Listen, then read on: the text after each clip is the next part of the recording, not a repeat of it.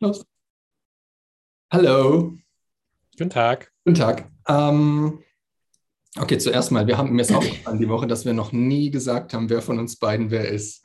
Ich glaube, die Leute wissen gar nicht, wer von uns beiden wer ist. Also, ich bin Marius. Hallo, ich bin Marius. Nein. Nee, Nein. warte. Sag du deinen Namen. Hallo, ich bin Paul. Genau. Paul macht mit Marius, das bin ich, den Podcast.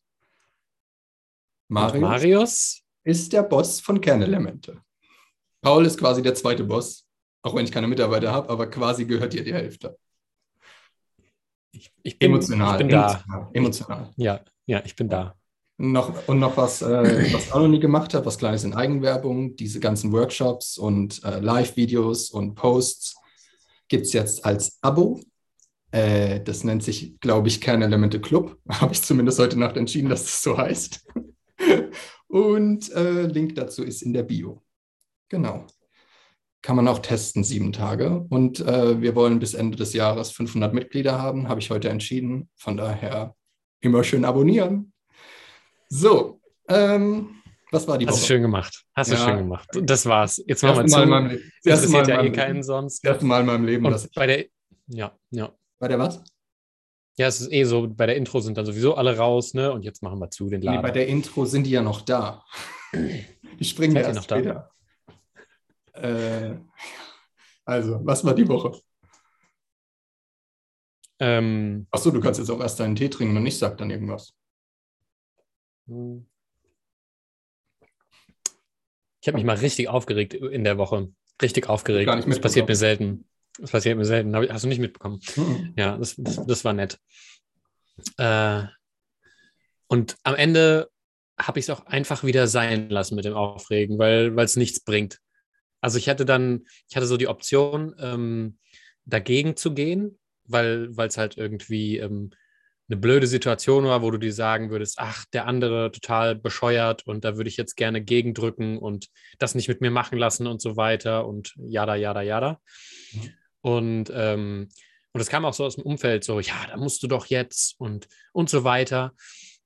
Und Ich das ähm, ja, ich habe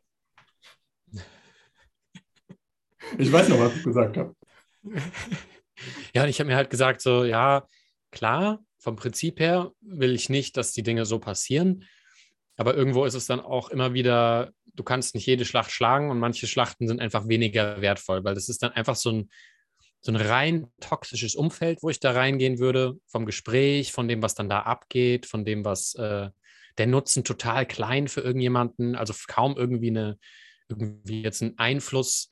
Und ich, und wenn du dir dann denkst, ja, allein wenn ich einen guten Spaziergang mit einem Freund mache, statt mich mit dem Thema zu beschäftigen, geht es schon mal Menschen besser, als, äh, als hätte ich mich jetzt mit dem Thema aufgeregt. Und dann ist es auch wieder verflogen so ein bisschen. Und äh, das war für mich da irgendwie die bessere Wahl. Wobei man dann ja schon da auch sensibel bleiben muss, dass man halt sagt, naja, man will schon Tyrannei Einhalt gebieten und ähm, Ja, kommt drauf an, ob es wirklich eine ist oder ob es eine interpretierte Tyrannei ist. Also du hast ja gesagt, dass das die Leute vom, vom Bett waren, oder?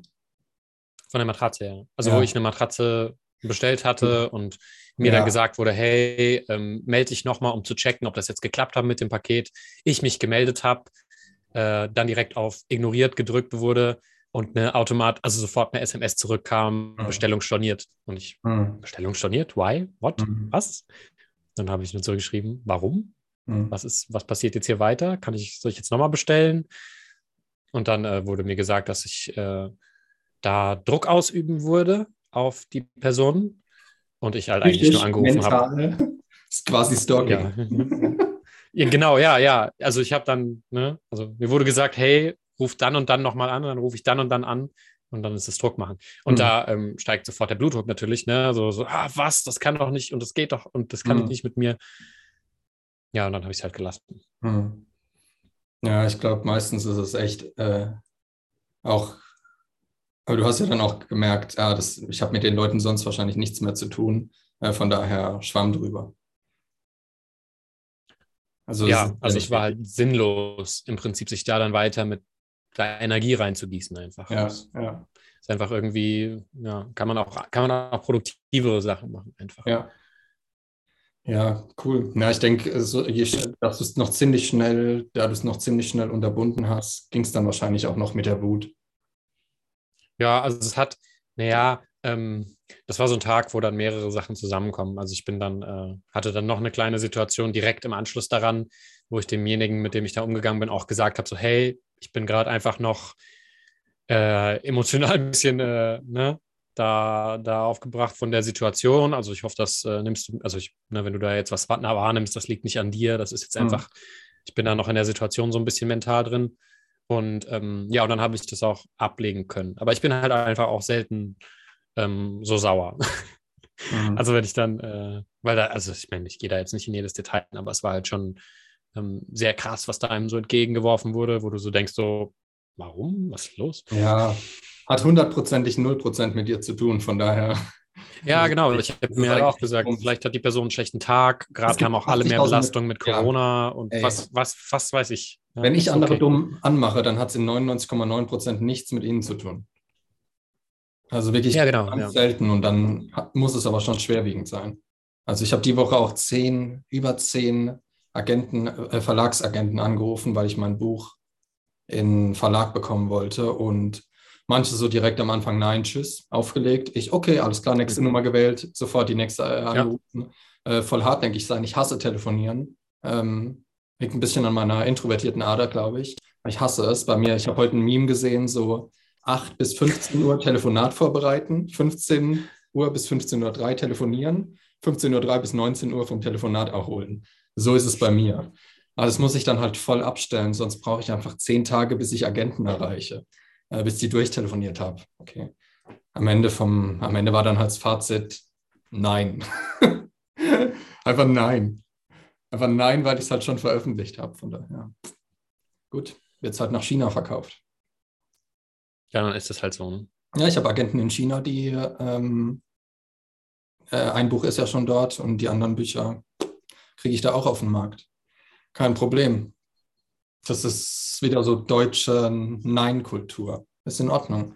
Ähm, mir schadet es am Ende. Ja. Also ist okay. Ja. Nur weil ich das schon veröffentlicht habe, also ich könnte den, ich könnte die Veröffentlichung beenden und könnte den Titel ändern und ich könnte sogar unter Pseudonyms veröffentlichen und trotzdem einfach nein. Aber der Buchmarkt ist halt eh, haben wir ja schon drüber geredet. Ja, Buchmarkt ist ja. Die, die, sagen schon, die größten Verlagshäuser sagen auf ihren Homepages, schickt uns nicht ungefragt Manuskripte. Wir werfen sie weg. Wenn die Leute zu was Zeit hatten die letzten zwei Jahre, dann war es für Bücher schreiben und Beziehungen zerstören. Oder Möbel. Ja. Ja, ja, zwei von drei kann ich, kann ich. Äh, ja, äh, drei von drei. Ja, ähm, ja. Äh, ich habe noch. Ähm, wann kommt denn jetzt deine Matratze? Ich habe dann erstmal äh, das Thema kurz auf Eis gelegt. Ähm, ich werde jetzt woanders bestellen. Äh, ja. Und dann wahrscheinlich Emma, hoffentlich, Emma hoffentlich bald. Emma ist ziemlich gut. Ja, ich habe mir auch Emma bestellt ursprünglich. Ich habe einen Tausender äh, bekommen, dass ich das sage. Ich hatte nämlich krieg ich, krieg ich, gibt, hast, du, hast du einen Code, damit ich die Matratze günstiger bekomme? Schick dir was rüber. Okay. Bin, bin so mit. Äh, das sieht man diese coolen Influencer. Das ist ja. halt, wenn man Chef von Kernelemente ist, ne? Dann kennt wer, man halt die ganzen wichtigen Player. Wer und, kann, ähm, der kann. Ja, mir, gehört, mir gehört der Laden, Emma. Der gehört mir. Ja, die sind hm. aus Frankfurt. Deswegen ja, warst du letztens da. Du warst wahrscheinlich einfach nur da, um den Laden zu besuchen, gar nicht um mich zu besuchen. Klar, Apropos Laden, dein Internet hängt zwischendurch so ein ganz kleines bisschen. Mein Internet? Ich mein nicht, Internet kann das nicht sein. Ich, ich denke, also das ist halt meine, also das ist meine Lebenseinstellung. Ne? Eigentlich bist du schuld halt. Ja, ich, ich kann mal umstellen auf SS Turbo, aber SS Turbo hat irgendwie zwei von drei Strichen und das normale hat zwei. Aber wenn ich jetzt weg bin, ne? Weg? Ne, ich bin noch da. Gerade abgebrochen. Ach, weil du umgestellt hast. Ja, okay, cool. Oh, okay, cool. Ihre Internetverbindung ist instabil. Ich habe dir gerade noch vor der Aufnahme gesagt, wir hatten noch nie Internetprobleme, aber jetzt ist es irgendwie besser. Jinxed, jinxed. Ich, also, ja, also bei mir ist alles super. Ja, die ganze ja, Zeit. Tu nicht, tu nicht so. Bei mir ist alles super. Das ist einfach beste Lebensphilosophie.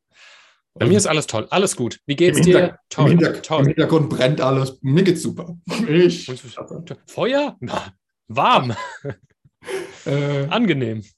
äh, Zitat der Woche von, kennst du Alain de Oh, nice. Ja, Dann sage ich nicht, wer das ist. äh, französischer Philosoph. Äh, ich glaube, Tim Ferriss hat es geretweetet. Und zwar, the largest part of what we call personality is determined, sag mal mein Englisch zur Zeit, ne, wenn ich lese, is Determinized. determinized by how we've opted to defend ourselves against anxiety and sadness. Also Pers äh, als Persönlichkeit äh, äh, ist im Prinzip davon abhängig, wie wir uns gegen Traurigkeit und Angst verteidigen. Kann man auch einfach in die Welt stellen und jeder sagt, ja, Hm. ja, ja. Paul Hm. sagt, hm, nee, also Hm. da würde ich gern mal ähm, drüber rauchen. Ja, da bin ich, ja, ich weiß nicht. Also irgendwas ist da noch, ich muss da nochmal drüber nachdenken. Ja, vor allem, was ist denn Anxiety und Sadness? Das ist einfach das komplette Leben. Also, sorry.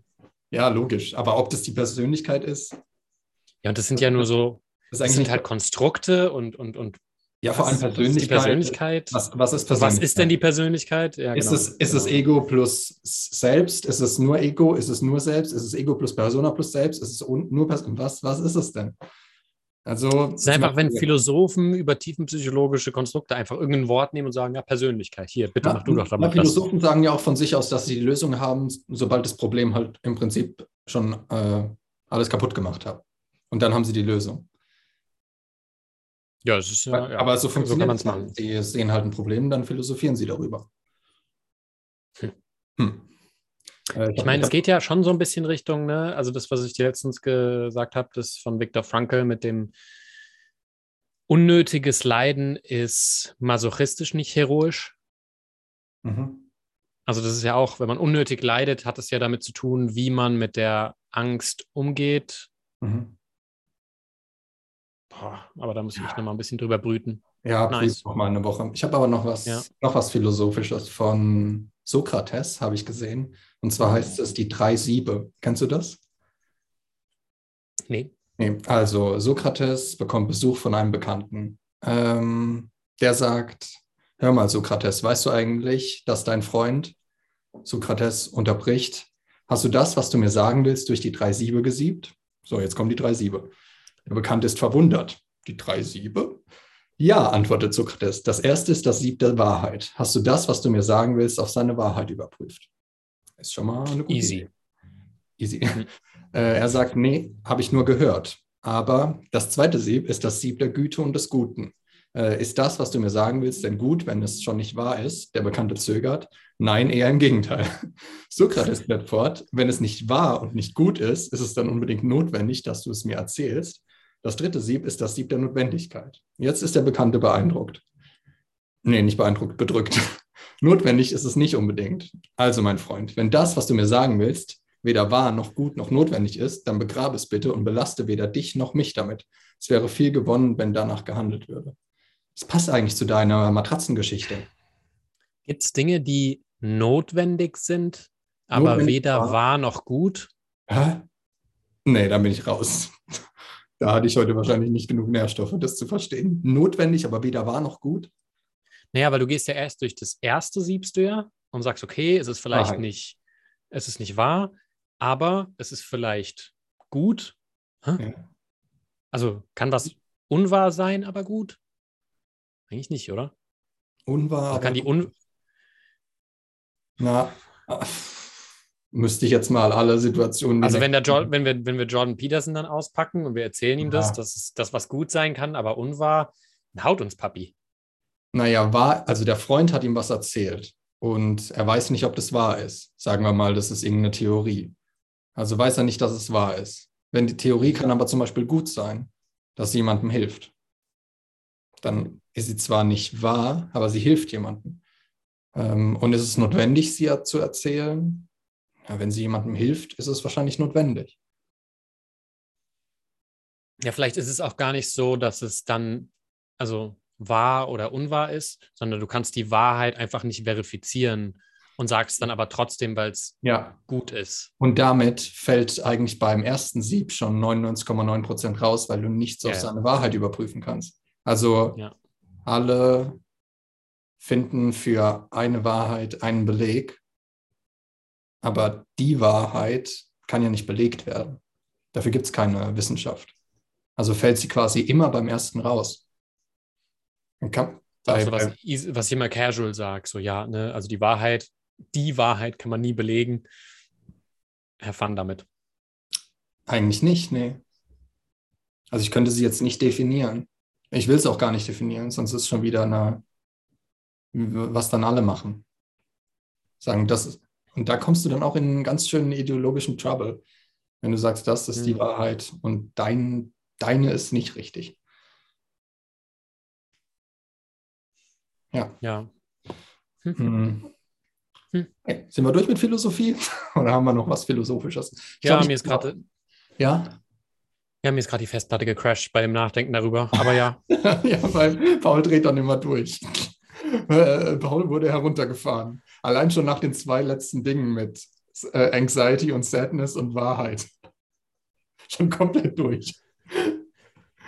ich versuche es dann, ich versuch's dann ein, also in die richtige Stelle einzuordnen und denke so, ah, da sind doch ganz viele unrunde Sachen für mich drin. Das ist, Hm, Ja, Vers versuche ich auch manchmal und ich merke dann immer, dass ich mit intellektuellen Lösungen an meine Grenzen stoße. Mhm. Und dass ich, dass, also wenn wir mal über Wahrheit sprechen, dass ich die zum Beispiel nicht intellektualisieren kann, sondern nur leben, Moment, mein, jetzt ist wieder. dass ich die äh, Wahrheit nicht intellektualisieren kann, sondern nur leben. Ähm, weil sie sich, weil wenn ich sie intell- intellektualisiere, dann optimiere ich wieder sozusagen das, was eigentlich das Problem erschafft. Und also, wenn wir mal sagen, es gibt eine Wahrheit, also tun wir mal so, als ob es zwei Bereiche geben würde. Persönlichkeit, Ego, Selbst auf der einen Seite, die kann man intellektualisieren, verbessern, integrieren und so weiter, Individuationsprozess machen und so weiter. Aber mit der Wahrheit kann man das nicht machen, die ist einfach.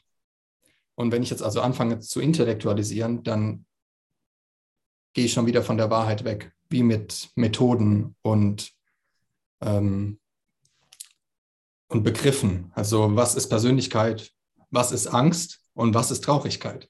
Äh, Das sind ja wohl die, es sind mit Glück wohl die größten Wörter, zu denen sieben Milliarden Menschen komplett defin unterschiedliche Definitionen haben. Aber keiner, wer hat jetzt recht von denen? Wenn jemand was, wenn ich was sage, was deiner Wahrheit entspricht, Wahrheit, was die Wörter angeht, dann sagst du, ja, ja, das stimmt. Da haben wir für uns dann entschieden, das ist die Wahrheit. Aber es ist nur unsere intellektualisierte Wahrheit. Und ich glaube, das ist ist immer eine Annäherung, ne? Es ist Ja. ja, immer, also man die sind ja näher. eigentlich nur, genau, das ist wie wenn ich sage, okay, das ist eine Tasse und dann ist es nicht das Wort Tasse oder wenn wir darüber nachdenken, ist nicht die Tasse, weil das ist halt nur ein Wort für die Summe an Ideen, die wir zu Mhm. so einem Objekt haben, wo man sagt, naja, Aber ist wir jetzt, brauchen ähm, halt, wir brauchen halt genau, wir Sprache. brauchen das, um zu sagen, hey, gib mir mal die Tasse, Ja, nee, da hast du damit jetzt die Leute gut, wissen, was es ist. da hast du jetzt gut Zen-Buddhismus auf äh, Eckart Tolle übertragen.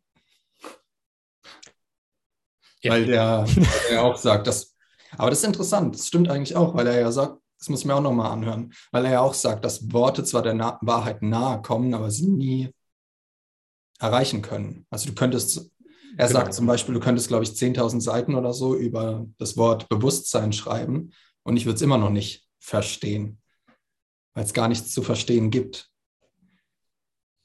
Ja, ich meine, du kannst ja auch nicht, du kannst es ja auch nur das als Konstrukt kannst du es nutzen, um, um dich logistisch in der Welt fortzubewegen.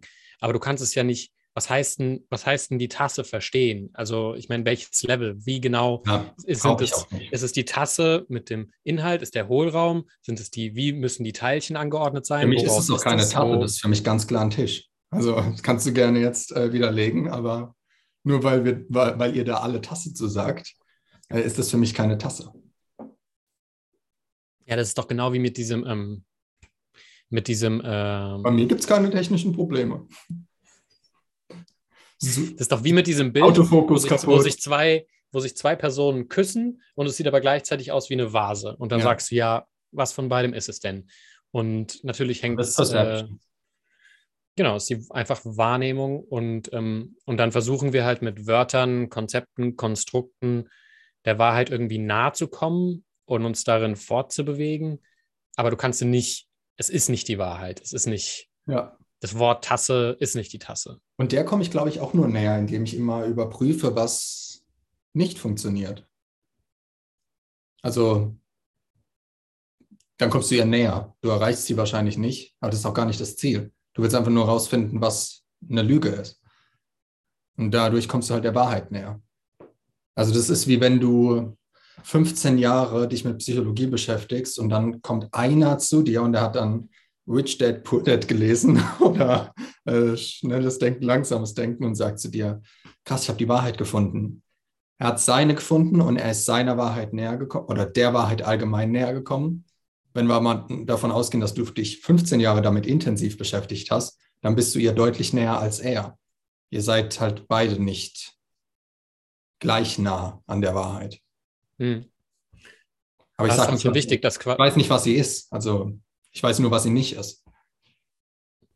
ja, und selbst das nur, also nicht, auch nicht hundertprozentig jemals, sondern Mein, halt, nee, meine. man, äh, genau, aber die, Ja. das ist ja auch nicht ähm, deine komplette Wahrheit, also deine Wahrheit ist ja nicht statisch. Es ist ja nicht so, dass du dann, ah, jetzt habe ich meine Wahrheit, nee, nee, sondern nee. du bist nur, das ist so ein fluides Konzept, wo man halt sagt, okay, es gibt mehr Dinge, wo ich glaube, dass ich die jetzt weiß. Ja, Also du hast so ein bisschen Unschärfe losgeworden. Ja, also zum Beispiel. die Glaubst Woche- Ja, genau. Also zum Beispiel die Woche, ich habe halt gerade mega den Fokus und bin voll im Tunnel. Also ähm, ich habe halt zwei große Sachen, die ich dieses Jahr erreichen will. Einmal sportlich und halt beruflich.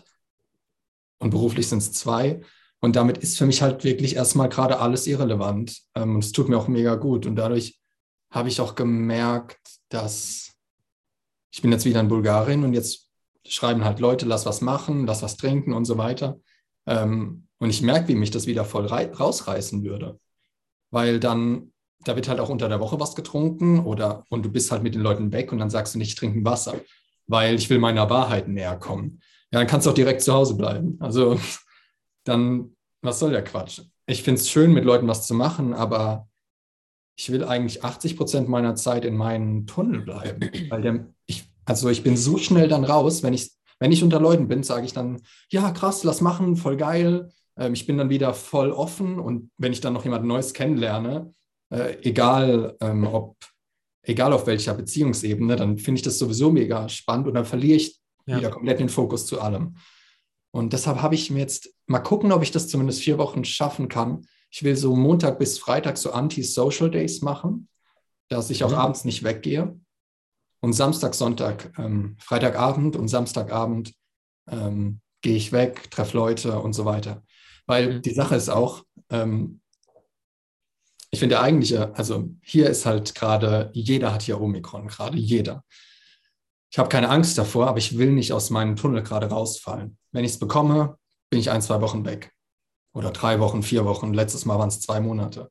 Dann ist alles, was ich bisher gemacht habe, ist einfach wieder hinüber. Aber ich bin gerade mega fokussiert. Also es ist quasi jede Minute bei mir ist ähm, drüber nachgedacht, okay, was muss ich jetzt gerade tun, um den Sachen näher zu kommen dieses Jahr? Und das ist echt viel. Also ich, ich hätte keine Zeit, neun Stunden am Tag zu arbeiten. Also ich muss, ich muss einkaufen gehen, ich muss Essen vorbereiten, ich muss essen, neun Stunden schlafen, Sport, Yoga, Meditation. Das sind alles Sachen, die mir wichtig sind, die mir gut tun, aber Ja. Ich, ich packe das alles nicht mehr rein. Wenn ich dann krank werden würde, wäre ich komplett wieder raus aus dem Fokus. Und der ist halt gerade, und das ist das, was ich die Woche wieder, wieder gemerkt habe. Und da geht, wenn ich wieder unter Leuten gehen würde, dann würde ich wieder denken, ey, warum machst du das? Zeitverschwendung, ist wieder mega Smalltalk. Einer von 100 ist dann wieder cool. Am Anfang finde ich alle neuen Leute cool. Später langweilen, langweilen sie mich oder ich merke, dass dass wir nicht auf der gleichen Wellenlänge sind. Das ist auch echt in Ordnung. Manche Leute sind viel weiter als ich und mit denen, die können mit mir nichts anfangen und manchmal ist es umgekehrt. Aber es würde mich wieder komplett rausreißen. Deshalb habe ich jetzt mal so gesagt, Montag bis Freitag sind so Anti-Social Days und Tim Ferriss hat es auch mal gesagt, dass für ihn so No Moder Moderation ist einfacher als, ähm, also nicht was moderat machen, nicht ich esse manchmal, ja, ja, sondern radikal. Hm. Sondern, sondern, radikal, weil du fällst wieder raus. Wenn ich sagen würde, hm, ja, okay, heute ein Bier, es wird nicht ein Bier sein. Wenn ich sage, okay, wir treffen uns eine Stunde heute Abend, es wird nicht eine Stunde sein. Wenn ich sage, okay, ich esse heute mal ein paar Süßigkeiten, es wird, es werden nicht ein paar sein, es wird nicht eine Packung Haribo sein, es wird mehr sein. Also ich glaube, mir hilft es mehr, auch meine Openness ein bisschen in Zaum zu halten und mein, meine Gewissenhaftigkeit aber noch weiter hochzubekommen. Das war echt, also ich bin jeden Tag aufgewacht und war dann, habe dann gemerkt, oh Scheiße, ich bin gerade voll unfokussiert. Klar, ich werde wach und ich bin morgens einfach matsch. Ähm, ja. Und dann habe ich auch das Fenster aufgemacht und habe ein bisschen Sonnenlicht reingelassen. Und dann habe ich und noch kalt geduscht, dass ich wieder wach werde und nicht mich wie normalerweise erstmal ein, zwei Stunden äh, vor YouTube oder so setze, weil ich denke, hör, ich werde nicht wach, sondern habe halt mich wirklich darum gekümmert, ähm, ja, irgendwie so das qualitativ Beste rauszuholen. Und ich habe dann auch keine. Ja, ich habe dann auch keine, keine, keinen einzigen, ne also was heißt keinen einzigen negativen Gedanken mehr. Ich habe keine, sagen wir mal, Gedankengruppe mehr, die mich stark negativ beeinflusst. Wahrscheinlich, weil ich einfach keine Zeit habe, äh, darüber nachzudenken. Also selbst abends, wo ja meistens so die ähm, Gedanken reinkicken, wo man dann auch so runtergerissen wird, ein bisschen, gerade was existenziell angeht, habe ich nicht. Obwohl das im Dezember nicht so geil war mit den Büchern, ist es, in meinem Kopf ist es echt ruhig, weil es ist die ganze Zeit nur, okay, jetzt ist 15 Uhr, jetzt muss ich mal wieder mir einen Shake machen. Okay, ich muss jetzt aber Reis für später vorbereiten. Fuck, ich habe keinen Reis. Okay, einkaufen gehen. Okay, jeden Tag ein Video hochladen und jetzt auch ein, eine Mail rausschicken jeden Tag. Ähm, und dann ist das nicht nur, bist du nicht nur mit was anderem beschäftigt, sondern es ist auch was Nützliches. Hm.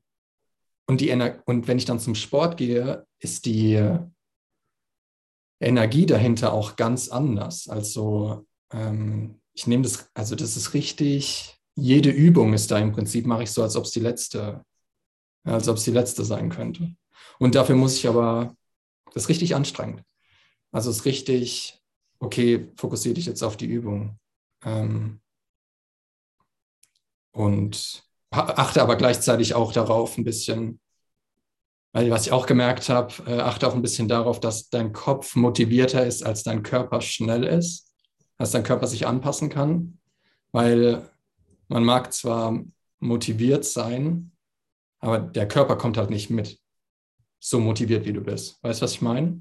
Mhm. Also du, du kannst zum Beispiel sagen, oh krass, ich könnte jetzt irgendwie 200 Push-ups machen und dann hast du aber einfach fünf Tage Muskelkater, machst dir deine Schulter kaputt und bist dann verzweifelt, weil, weil du keinen Fortschritt machst.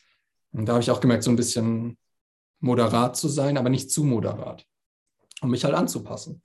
Äh, und dafür braucht man aber halt auch ein bisschen, nee, dafür braucht man sehr viel Fokus, darauf achten, ist das jetzt zu viel, ist es zu wenig? Ähm, ja, die Sachen halt ganz anders ernst nehmen. Und dafür muss ich mich quasi von der Welt abkapseln. Also es geht gar nicht anders, weil das ist, ich weiß, dass das extrem ist, wie ich es mache. Von daher weiß ich auch, dass die meisten das nicht so machen. Und dadurch weiß ich auch schon wieder, dass ich dann in manchen Bereichen ideal für manche bin. Egal welcher Bereich das ist, weil andere sind es für mich ja auch manchmal. Und dann werden sie automatisch versuchen, mich davon abzuhalten. Weißt du, was ich meine? Also manchmal merke ich auch bei also ja, ideale Das ist wie mit dem Alkoholthema, ne? Ja. Wenn du dann sagst, ich habe das unter Kontrolle und ich trinke, ich habe genau. meine Regeln dazu und ich trinke nicht. Und dann ja, kommt jemand komm. und sagt, ach komm.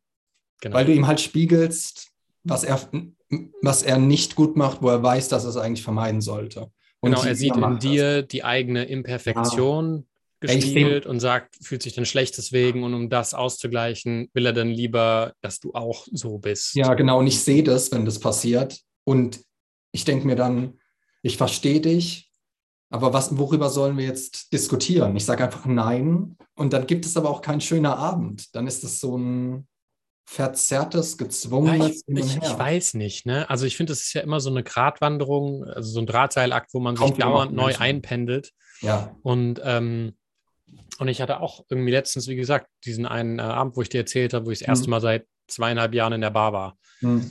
Und dann ähm, auch gemerkt habe, so, boy, äh, da sind jetzt nicht super die Überschneidungen mit den Leuten krass gewesen, aber es war einfach so vom, von der Sensorik eine krasse Erfahrung, wo ich einfach ja völlig entspannt bleiben konnte und einfach äh, das wahrgenommen habe ja. und da eine Erfahrung hatte und da eine Erfahrung. Und dann bin ich irgendwann einfach wieder, also ne, dann war der Push da, gesellschaftlich so von wegen, trink mehr, feier mehr, mach das, ach, wir sind in, also blöd, wenn du nicht jetzt weiter mitziehst und so. Und es ist halt einfach so an mir vorbeigeschossen. Und ich habe die Sachen mitnehmen können, die ich mitnehmen wollte und war davon dann ja. irgendwie so energetisiert von dem Erlebnis. Aber es hat mich jetzt nicht, äh, ja, es ist aber immer wieder so ein Einpendeln. Also ich habe auch immer ja. so wieder das, wo ich ins eine Extrem gehe, wo ich sage, okay, ich habe viel Chaos, ähm, lass mal ein bisschen laufen. Genau. Oder wo ich dann sage, okay, gerade habe ich es nicht und ähm, jetzt kann ich mal so voll ja. Fokus vorantreiben und dann reduziere ich ganz krass. Dann sage ich, okay, Gewissenhaftigkeit, ähm, das, was ich jetzt mache, also so Zen-Denklinie, ist alles, was ist das Einzige, was zählt. Hm. Also so, so weit ich kann, dabei zu sein, was ich mache oder bei meinen Mitmenschen halt voll dabei sein, wenn ich mit ihnen Zeit verbringe. Und, ähm, und es ist ja immer so ein Einpendeln. Ne? ja, ja, ja nie, auf jeden Fall. Also man ist ja immer auf dem Drahtseil quasi. Und genau, und ich weiß ganz genau, mein, mein irgendwas in mir sagt, mach das so, wie du es jetzt machst, 100 Prozent. Und ich weiß aber aus der Vergangenheit, das, ist, das macht keinen Sinn. Du, erstens mal braucht man die sozialen Kontakte, zweitens macht mir das auch echt Spaß. Neue Leute kennenlernen, mit Leuten, die ich hier schon kenne, weggehen. Und viertens, ist es halt auch so ein Gleichgewicht, wie du sagst, zwischen Chaos und Ordnung. Von daher ist es schwierig, so ein bisschen No Moderation zu finden, aber auch Chaos reinzubringen. Und ich glaube, dieses klassische Modell für mich ist ganz gut, von wegen Montag bis Freitag ähm, die Sachen ernst nehmen und arbeiten. Und Freitag und Samstagabend kann ich auch mal, gehe ich auch mal weg dann. Ähm, auch wenn mir gerade nicht danach ist. Und ich weiß aber auch, dass es hier, dass ich hier sehr schnell in so eine pathologische Ordnung dann reinfalle. Und mhm dann fällt es mir wieder schwerer, äh, mich Chaos auszusetzen. Also deshalb, weil dann mhm. habe ich mich wieder dran gewöhnt. Ich laufe dann quasi immer die gleichen Wege. Ich achte jetzt schon drauf, dass ich andere Wege laufe. Sofia ist nicht so groß in Bulgarien. Äh, mein mein Calisthenics-Platz ja. ist nicht weit weg. Ich muss bewusst andere Wege dorthin laufen, weil das passiert bei mir sehr schnell, manchmal so ein, zwei Wochen, dass ich in so einer pathologischen Ordnung drin bin und dann wird alles wieder vorausschaubar und langweilig und dann geht wieder ja. die geht wieder genau. die Kurve ja, brauch, man braucht ja Chaos. Also man braucht ja irgendwie mhm. auch so ein bisschen ja. so dieses, ne, also das ist ja echt, echt total wichtig für die, für die Psyche. Ich merke immer, ich merke aber auch, dass ich so ähm, bei dem Chaos, was ich dann wähle, dass es da manche gibt, die ähm, für mich kompatibler sind. Also ich zum Beispiel, äh, für mich ist es wahnsinnig energetisierend, wenn ähm, ich im Chaos bin, was Soziales. Also wenn ich so ähm, einfach irgendjemanden treffe und da dann ein anregendes Gespräch habe und da jemanden anderen treffe, der komplett anders sein kann, aber es ist trotzdem irgendwie für mich nice, mich dann da auszutauschen. Ja, das aber wenn ich jetzt als. An, aber... Naja, also, ähm, ne, das, das, jetzt rede ich mit dir und dann rede ich irgendwie, treffe ich andere Leute und habe ja. dadurch irgendwie so einen Chaos-Faktor, weil es sind halt Menschen, ja. ähm, die sind halt nie vorhersehbar. Ja. Und dann ähm, ist es aber für mich das Präferent, also das Chaos tut mir besser, als wenn ich jetzt einfach irgendwie sage, ja, ich brauche mehr Chaos, ich höre jetzt auf aufzuräumen und ähm, gucke den ganzen Tag YouTube. Ach ähm, so, ähm, ich auch. Ja, ja, das verstehe ich. Nee, genau. Das, äh, aber ist das nicht unangenehm für dich dann? Weil du freust dich ja sogar darauf dann. Also klar, ich freue mich auch auf neue Kontakte, aber manchmal weiß ich schon, zu viele wären mir dann zum Beispiel zu viel. Und dann wäre für mich die Überwindung so groß, dass, dass ich dann erstmal gestresst wäre und dann wäre es angenehm. Hm. Wenn es irgendeine Party wäre oder sowas, zum Beispiel, wo ich keinen kenne, was mir manchmal passiert. Ja. Hm. Gut, also ich habe mir aber auch mein Leben so eingerichtet, dass ich sehr flexibel bin in dem, was ich dann dazu sage und nicht und mir ja. halt auch rausnehme, mit zu sagen an einem Abend, wenn, wenn mir jetzt halt nicht danach ist, dann sage ich auch, Leute, mir ist heute nicht danach. Ja, klar. Ja, ja. Und dann, dann, dann mache ich es halt nicht. Ja. Manchmal weiß ich das vorher irgendwie nicht. Da merke ich es dann erst in der Situation, dass ja, ja, genau. gar nicht nach sozialen Kontakten ist. Oder nicht Ja, das ist auch so eine, das ist auch so ganz, das ist auch so voll die Gratwanderung. Also das ist Ja. auch so, ist da muss man dann irgendwie überlegen, so, ist das jetzt das, was ich wirklich tun will? Und manchmal ist es auch einfach dann cool zu sagen, ja, schauen wir mal, was passiert. Ich gehe mal aus der Haustür raus Ja. und dann ähm, erlebe ich plötzlich Abenteuer und denke mir, oh, nice. Und das habe ich ja halt hier auch in Bulgarien schon erlebt, dass ich dann zum Beispiel abends von einer Party heimgegangen bin, weil ich gesagt habe, und zwei Leuten, die ich halt eng kannte, eng, also wir kannten uns seit sechs Monaten, zu denen habe ich gemeint, ich gehe heim, ich fühle mich gerade irgendwie nicht wohl. Äh, Ja. Und die waren voll überrascht. Und am nächsten Tag meinten beide zu mir Respekt. Wo ich mir dachte, ah, manchmal sind es irgendwie die Sachen, die uns schwerfallen, wo es dann erstmal rüberkommt, als ob wir andere gegen den Kopf stoßen würden. Aber eigentlich ist es genau das, was sie auch gerne machen würden. Und Respekt vor ihnen, dass sie dann sagen, nicht sagen, ey, was bist du für ein Idiot? Gestern, das war doch eine Scheißaktion, sondern dass sie Ja. es zugeben, dass ihnen das auch schwerfällt. Und das hat er mir dann auch gesagt, ähm, dass er das halt dann manchmal auch gerne tun würde, dass er auch manchmal auf Partys geht oder mit Leuten weggeht und eigentlich merkt, ich habe da gar keinen Bock drauf. Und es ist so schwer, sich dann da rauszuziehen. Und es ermutigt einen dann aber auch, wenn man das sagt zu anderen, anstatt nur zu projizieren. Und Ja, Respekt man, davor. man gewinnt so an Raum, ne? Also es ist halt echt, ja, man gewinnt so an Raum, in dem man handeln kann, weil, äh, und ich habe das, also genau wie bei dir, ich habe das dann auch gespiegelt gekriegt, wo mir dann Leute, Leute gesagt haben, so, ja, cool, dass du das so kommunizieren kannst, ne? Und, ähm, und dass du da halt irgendwie für dich sorgst. Und dann ist es halt wahrscheinlicher, dass ich in der nächsten Situation einfach wieder dafür sorge, ähm, dass es mir halt, äh, dass ich halt das mache, was für mich das Richtige ist, wirklich. Und nicht was, wo ich mich jetzt irgendwie an den anderen anpasse und ähm, und, und da und kannst das du tut dann auch denen besser, weil die merken, Ja. ich bin ehrlich. Also, Genau, weil manchmal ahnen es Leute, dass es Notlügen sind. Und du weißt es halt, dass es eine Lüge ist. Das ist wahrscheinlich am schlimmsten. Also heute wurde ich von einem eingeladen zu einem Bier und ich hätte ja gesagt, wenn wir nicht aufgenommen hätten. Ähm, Ja. Und ich habe einfach gesagt, nee, ich nehme heute Abend was Wichtiges auf. Und damit hat sich die Sache erledigt. Okay, es ist jemand, dem hätte ich sogar sagen können, ja, okay, heute ist Freitag. Ich habe mir vorgenommen, das, äh, das dann noch durchzuziehen. Also wenn jetzt heute zum Beispiel Mittwoch gewesen wäre, vorgestern hat er mich gefragt, ähm, habe ich gesagt, nee, ist gerade ist gerade schlecht. Ähm, braucht dann noch gar keine, braucht dann noch gar keine Begründung. Aber er hätte dann auch hätte dann auch kein Problem damit gehabt. Die Leute, die ein Problem damit haben, sind halt auch die, die die Eigenschaft gerne an sich hätten, logischerweise. Also die, die dann dich oder die, die dich dann dazu verleiten wollen, was zu machen, wovon sie wissen, dass sie es eigentlich auch nicht tun sollten. Das, also ist ganz normales, leicht toxisches Verhalten, wie du vorhin gesagt hast, mit dem, mit dem Trinken zum Beispiel. Hm. Oder dass man als, ähm, dass man als Alkoholiker sogar versucht, einen trockenen Alkoholiker wieder zum Alkohol zu bekommen. Es lebt sich halt ziemlich alleine in der eigenen Hölle und es ist dann immer erträglicher, wenn man nicht auf andere projiziert. Und nicht jeder schafft es, das zu äh, unterscheiden. Ich schaffe es manchmal auch nicht, ob das von den anderen jetzt gerade, ob ich gerade wirklich sozial ähm, inkompetent bin oder ob ich ähm, oder ob die anderen projizieren. Also selbst das fällt mir manchmal schwer, weil es ist nicht immer eindeutig. Mir fällt jetzt nicht spontan was ein, aber es ist nicht immer eindeutig. Ich glaube aber, die Grundregel, okay, die Grundregel ist, glaube ich, wieder, ist es ein auf jeden Fall. Also 100 Prozent, das will ich, ja. Und wenn es das nicht ist, dann ist es ein Nein.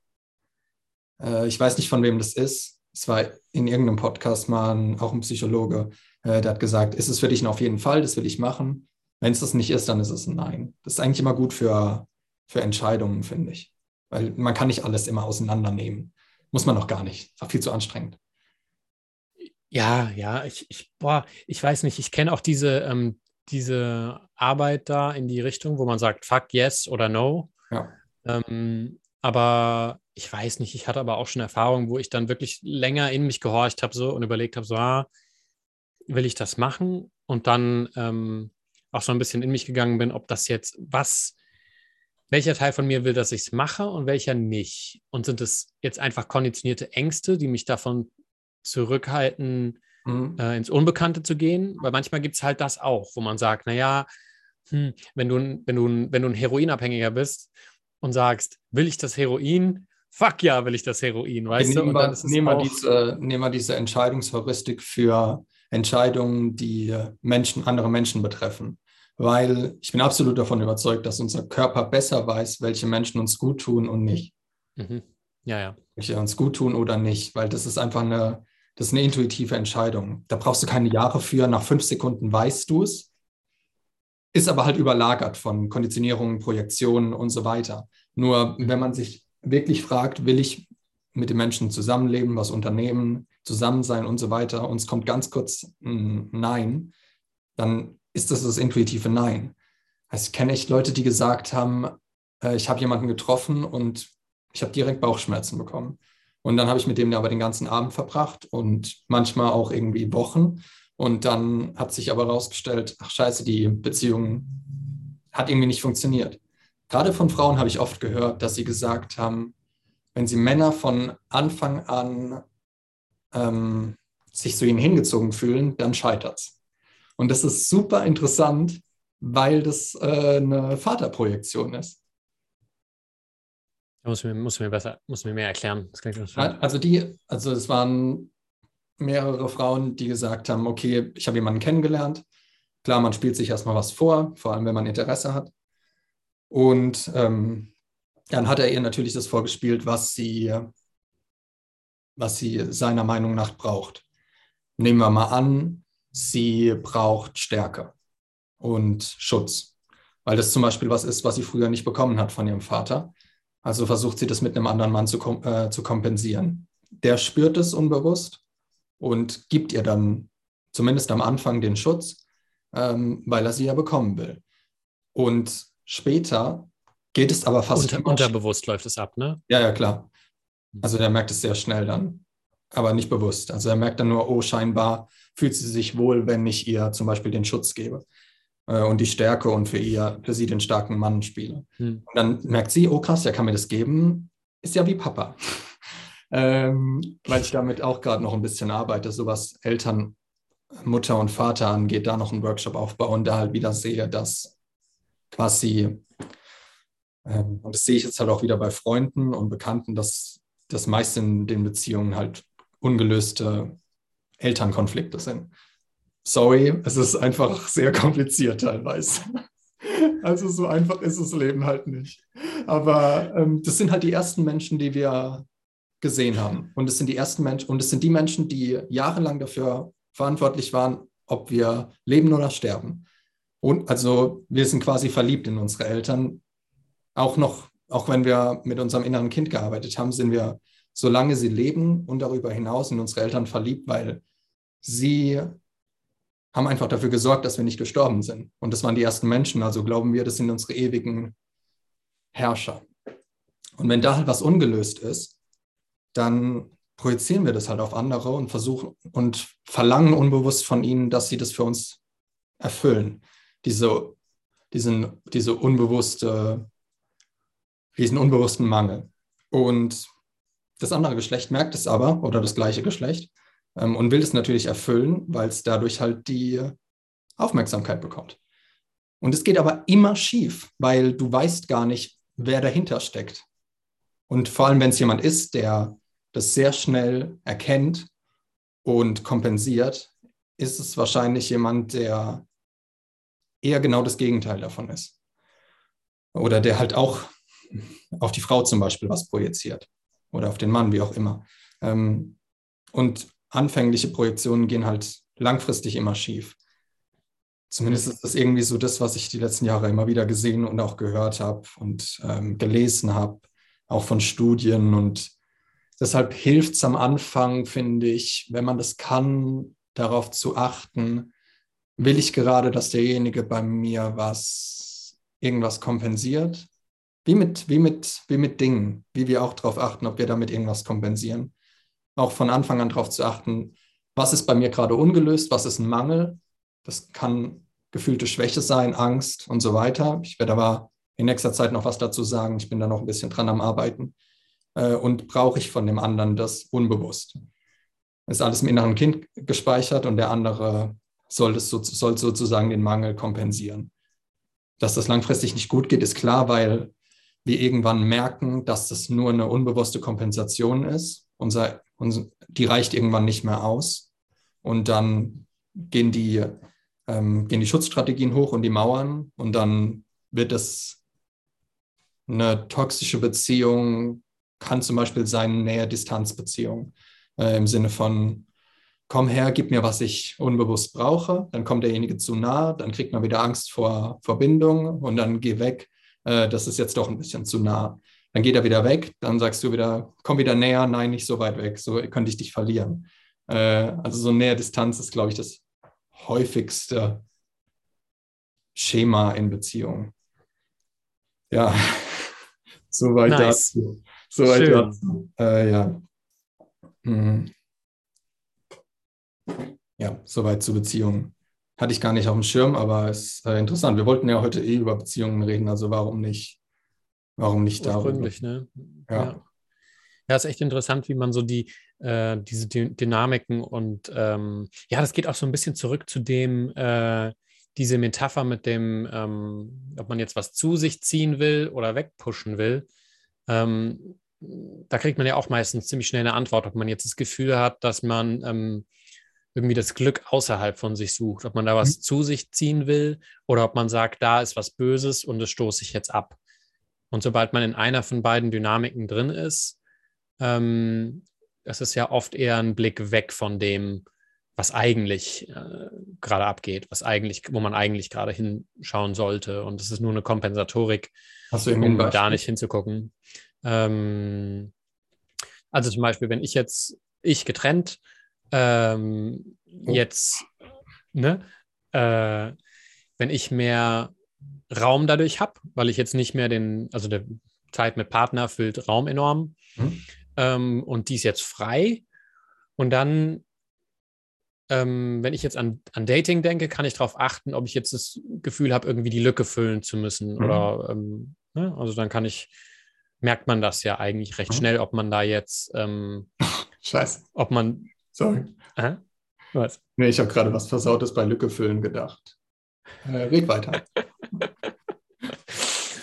ja, aber man, man merkt ja, ob, ähm, ob das jetzt irgendwie so, ob so der Griff zum Handy und, und die Überlegung, was bei der Person gerade abgeht, ob das sowas äh, sehr Ziehendes hat, wo man sagt, ah, das ist schon irgendwie, das läuft dauernd automatisch irgendwie ab, oder ob das irgendwas ist, was man bewusst und irgendwie im eigenen Tempo angeht und sagt, gut, ich widme dem jetzt ein bisschen Zeit, ich würde gerne da jemanden kennenlernen, ähm, jetzt mache ich was anderes, jetzt bin ich in dem Thema nicht mehr so drin.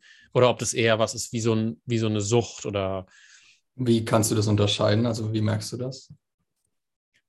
Ähm, einmal, wie kompulsiv das Verhalten aufkommt. Also ich habe es halt gerade ja. bei Apps gemerkt. Ich meine, ich ja. habe ja dann die Dating-Apps und Instagram habe ich ja letzte Woche, diese Woche vom, vom Handy geworfen. Einfach weil ich gemerkt habe, dass es so ähm, kompensatorisch war. Also es war immer genau ich habe mich wegen irgendwas doof gefühlt, ähm, worum ich mich irgendwie kümmern sollte. Das hat, also mhm. irgendwelche Ängste wurden ausgelöst oder so, mhm. irgendwas, worum ich mich kümmern muss, mhm. ähm, was ich konfrontieren muss. Und ähm, ja, und dann ging immer der Griff zum Handy und hat angefangen irgendwie zu schauen, ah, ähm, was geht denn auf Instagram, äh, was geht denn auf Tinder und so. Und dann habe ich halt gemerkt, dass es nicht wirklich was mit, mit echtem Dating und Kennenlernen und Verbindung zu tun hatte, sondern mehr Lücke füllen war.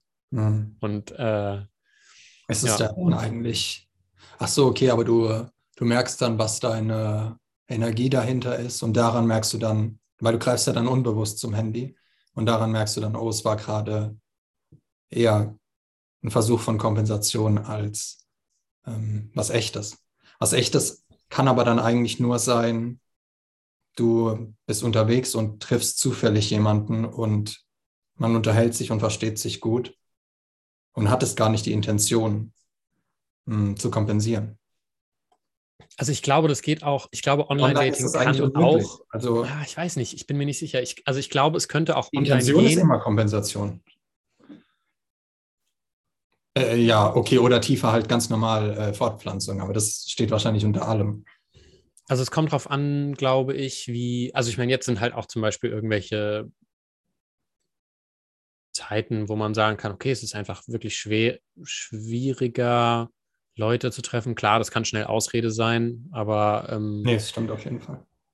Aber es ist schon stark limitiert irgendwie. Und wenn man dann sagt, ja, man möchte gerne irgendwie Leute kennenlernen oder hat dafür gerade irgendwie Raum und Lust, ähm, dann ist es ja irgendwie okay. Aber wenn, wenn ich dann halt wirklich dauernd merke, dass das von der, von der ähm, Reihenfolge an Dingen, die abläuft, bei mir irgendwie, ich kümmere mich um alltägliche Sachen, ich stoße an irgendeine innere Barriere, ähm, irgendeine Angst oder so, und dann greife ich zum Handy und dann fange ich an, mir über äh, Dating Gedanken zu machen und keine Ahnung, ob ich mir jetzt ein Porno reinziehe oder so. Dann ist halt schon ziemlich eindeutig, ne? weil das Muster ist dann bekannt und du siehst halt so, pff, ja gut, kannst du machen, dann fütterst du halt das Muster. Ach du, aber es ist doch voll schwer, die Intention dahinter zu kennen, ob das, ob, also gerade bei, ähm, bei Sexuellem ist es doch schwierig zu wissen, ist das jetzt eine Kompensation oder ist einfach normaler sexueller Drang, was einfach ein normales Grundbedürfnis ist. Also das ist jetzt nur geknüpft an die Reihenfolge von Dingen. Also wenn ich halt wirklich mhm. genau das Muster wieder sehe, wo ich sage, okay, Angst vor dieses Thema angehen oder so, ne, mich um irgendwie um Coaching kümmern oder so. Mhm. Und dann ähm, und dann direkt der Griff Instagram, dann Tinder, ja, okay. Kannst dann eventuell dann, Porno. Dann kannst du es zurückverfolgen und weißt, das hat da angefangen, bei dem Grund. Ja, also ich merke es ich merke halt schon viel früher jetzt. Also ich muss gar nicht mehr die Kette laufen, ja, weil um manchmal zu sehen, dass die Kette aktiviert wird. Manchmal weiß man gar nicht mehr, wo es angefangen hat. Ich bin halt mittlerweile schon ultra skeptisch, wenn ich zum Handy greife, wo ich sage, also ich merke das dann halt auch, weil jetzt habe ich die Apps runter und jetzt merke ich quasi, wie ich zum Handy greife. Natürlich ja. ist die App gelöscht ja. und dann merke ich, ah, guck mal da, ne? Und dann gucke ich quasi zurück, was kurz davor passiert ist. Ja. Und weiß ja dann meistens noch so grob meine Gedanken, worüber ich mir gerade Gedanken gemacht habe. Mhm. Und dann ähm, sehe ich es halt relativ fix. Das ist halt, glaube ich, Übungssache. Ich merke, bei mir ist es quasi, bei mir ist es ein bisschen so, als ob irgendwas, okay, das checke ich mittlerweile auch, das, was in mir will, dass ich eine Sache nicht angehe und dafür konfrontiert es mich mit was, wodurch im Prinzip die Reaktion geforst wird, lass es lieber, das bringt sowieso nichts. Also zum Beispiel beim Sport, Sport machen, moderat, aber auch es ernst nehmen. Und es ist eine riesen, ist ja eine, ist ja eine Mammutaufgabe. Also ich finde allein das ist schon heftig, sich um Ernährung und um Sport zu kümmern mit einer richtig krassen Gewissenhaftigkeit. Ähm, das kostet schon viel Zeit. Und dann ist es manchmal so, dass irgendwas, in, ich greife dann zu Instagram, sehe dann irgendwie andere Typen und dann sagt mein Kopf sofort, ja, lass es. Also guck mal, wo du stehst und wo die stehen. Also dann ist quasi schon, der Vergleich ist schon eingesetzt und es ist so, als ob in mir oder in mir was, in mir weiß genau was, was mich davon abhält, die Dinge zu tun, die ich eigentlich tun sollte. Und das ist in dem Fall, in dem Beispiel eben mit anderen vergleichen, beneiden und dann aufgeben. Also dafür ist Instagram halt bekannt, dass es mhm. genau solche Sachen ausrichtet. Und als ich zehn Tage Instagram nicht drauf hatte, hatte ich das gar nicht. Logischerweise, weil ich hatte keine Trigger. Ja. Und sie zeigen halt auch genau das, was du sehen willst, was du unbewusst sehen willst. Und ähm, ja, dafür sind ja die Algorithmen, ähm, ja. darauf sind die ja trainiert, genau dir das zu zeigen. Und da kommt, da, ich habe dir die Woche, habe ich dir dieses Metaverse-Video geschickt von Facebook. Mhm. Das, das ist vollkommen ernst, das wird uns komplett zerstören. Aber nicht zerstören im Sinne von, es gibt Kriege oder so, sondern es wird die ruhig stellen, die genau, die jetzt in ihrer Bubble sind und perfekt dafür sind, ruhig gestellt zu werden. Und es wurden halt die letzten zwei Jahre sehr viel mehr. Die die voll im Nihilismus drin sind, die gar keinen Lebensdrang mehr haben, die die Realität zu Recht sehr anstrengend finden und es auch anstrengend finden, so Dinge zu tun, die ja. wir tun oder die auch andere tun, um eben besser zu werden, um nicht zu verzweifeln und so weiter, die einfach aufgeben. Und genau die Menschen schickt man in eine, was, was ja auch Bücher oder Filme machen, schickt man halt in eine virtuelle Welt und gibt ihnen immer wieder ein bisschen Dopamin, damit sie ruhig gestellt werden und den Glauben haben, dass sie in ihrem Leben wirklich was tun. Ähm, also Metaverse ist halt dieses neue Facebook-Projekt. Äh, ich bin mir auch ziemlich sicher, dass äh, Facebook zumindest in entwickelten Ländern ähm, diese Oculus Rift-Brillen verschenken wird, um die Leute da reinzubekommen. Und dann sind die am Arsch. Aber im Sinn, aber im, am Arsch im Sinne von, ähm, eigentlich auch nicht am Arsch. Und das ist nämlich genau das Schlimme an der ganzen Sache, weil es halt quasi genug Hormone freigibt, dass es ausreicht, dass sich jemand nicht umbringt. Also so, um es so krass wie möglich zu sagen. Und ich glaube auch, dass man hat halt dann auf der einen Seite das, also ich habe das mal zu Ende gesponnen, wenn die Leute dann eben, sagen wir mal, am Tag 15 Stunden mit ihrer Brille im Metaverse drin sind, was bald passieren wird, ich denke so in den nächsten drei Jahren oder so. Und dann braucht man aber auf der anderen Seite, müssen sie sich ja bewegen, sonst fällt halt der Körper auseinander. Körper ist aber auch zäh, das heißt, sie werden halt zwischendurch futtern, ähm, übergewichtig werden und so weiter. Sie werden aber kein Geld mehr verdienen, zumindest nicht in der realen Welt. Es muss also irgendwo muss das Geld herkommen. Und ich glaube, dass vom Staat dann im Prinzip so ein Grundeinkommen kommen wird. Und es muss an irgendwas geknüpft sein, dass man das bekommt. Weil warum sollte man das sonst bekommen? Mit dem Wegfall von den ganzen Jobs im Moment werden ja viele Jobs eh, nicht mehr zurückkommen. Es geht ja immer noch, es geht ja unnötig weiter, äh, die, ganze, die ganze Pandemie. Ähm, und es wird einfach teilweise nicht mehr nötig sein in den nächsten fünf Jahren, dass Leute an der Kasse sitzen oder sowas zum Beispiel. So, dann sind sie also in dem Metaverse drin, zack, zack, zack, haben ihr Dopamin, Serotonin, haben ihr, haben nicht zu, haben ihre Serotonin werden, Serotonin weiß ich nicht, wie, wie sehr sie das kriegen. Mm, indem sie im Metaverse dann Dinge erreichen werden und auch wenig bedeutungsloses Leid haben durch die Realität, weil der, vor der, vor der fliehen sie ja. Also ich glaube, dass es halt Konstrukte im Metaverse geben wird, damit sie trotzdem zumindest ein bisschen Serotonin haben, ein bisschen Dopamin, aber es muss man sich dann, da bin ich mal gespannt, wie das dann, ja. wie es dann aussehen wird. Also auch wie die Leute dann drauf sind. Ähm, ich bereite jetzt schon mich darauf vor, äh, mich mit den Leuten dann äh, zu äh, die Leute zu interviewen und so weiter, weil es kommt hundertprozentig. Und dann muss man aber gucken, also sie werden dann halt körperlich logischerweise zerfallen. Und dann brauchen sie aber irgendwoher, muss, muss ja Geld kommen. Ich denke, das kommt dann vom Staat, wird wahrscheinlich an irgendwelche Dinge geknüpft sein, die wir noch nicht wissen. Ähm, und dann, ja, sind sie, sind sie in ihrer Wohnung. Es sind auch keine Gefahr mehr für, für den Staat im Prinzip, weil vor solchen Leuten brauchst du keine Angst zu haben. Die werden auch keinen Aufstand anzetteln, weil ist doch alles in Ordnung in, ihrer, in ihrer Welt. Hm. Es funktioniert voll einfach, dass unser Gehirn glaubt, so visuelle Welten wären die, wären die Realität. ist ganz einfach. Also ein, zwei Tage da drin und wir beide würden auch erstmal komplett abgeschossen werden für ein paar Wochen, denke ich. Es, ist, es, es wird so, es wird so suchterregend sein. Es wird zehnmal so suchterregend sein wie Instagram, nur dass du es ja. in deinem visuellen Feld hast. Dass du, ich bereite mich jetzt schon darauf vor, mich dagegen zu stemmen, sowas aufzuziehen, weil ich weiß, wenn ich es aufziehe, bin ich weg. Bin ich erstmal weg. Und dann wird es noch schwerer, vor dem zu fliehen wieder. Ist die Frage, ich glaube, man wird in Entwicklungs-, in, in Industrieländern, also in Erste Weltländern, davor wird man nicht wirklich fliehen können, weil so mit der Zeit so ein bisschen die Konstrukte entstehen werden, dass man quasi gar keine andere Möglichkeit mehr hat, weil es auch keine Jobs mehr geben wird und die Realität wird wahrscheinlich sehr ungemütlich sein, denke ich. Ja. Und ja, also ich meine, gut, jetzt, ich weiß jetzt über, den Zeit, über die Zeitachse, ich würde noch ein bisschen challengen, ob es in drei Jahren passiert, aber. Ähm ja, ist egal, aber auf jeden Fall in den letzten, in, sagen wir in den letzten 50. Also nehmen wir das halt. Genau, also äh, irgendwann aber, so ein Schwellenpunkt erreicht. Ich war, ich war in Dörfern in den letzten zwei Jahren, die Leute wussten nicht, dass es eine Pandemie gibt. Und die Dörfer wird es weiterhin geben. Da leben halt weniger Menschen, aber die wird es weiterhin geben und die werden davon nichts mitbekommen. Die werden auch von Facebook keine Oculus Rift-Brille bekommen, weil die wissen nicht mal, was Facebook ist. Ähm, das werden dann meine Dörfer sein, weil ich will den Bums auf gar keinen Fall. Ich finde es nämlich geil, mich jeden Tag zu challengen in der Realität und die Dinge auch mal scheiße zu finden und auch mal kacke drauf zu sein. Also so fühlt man sich halt als Mensch. Ist halt manchmal einfach scheiße.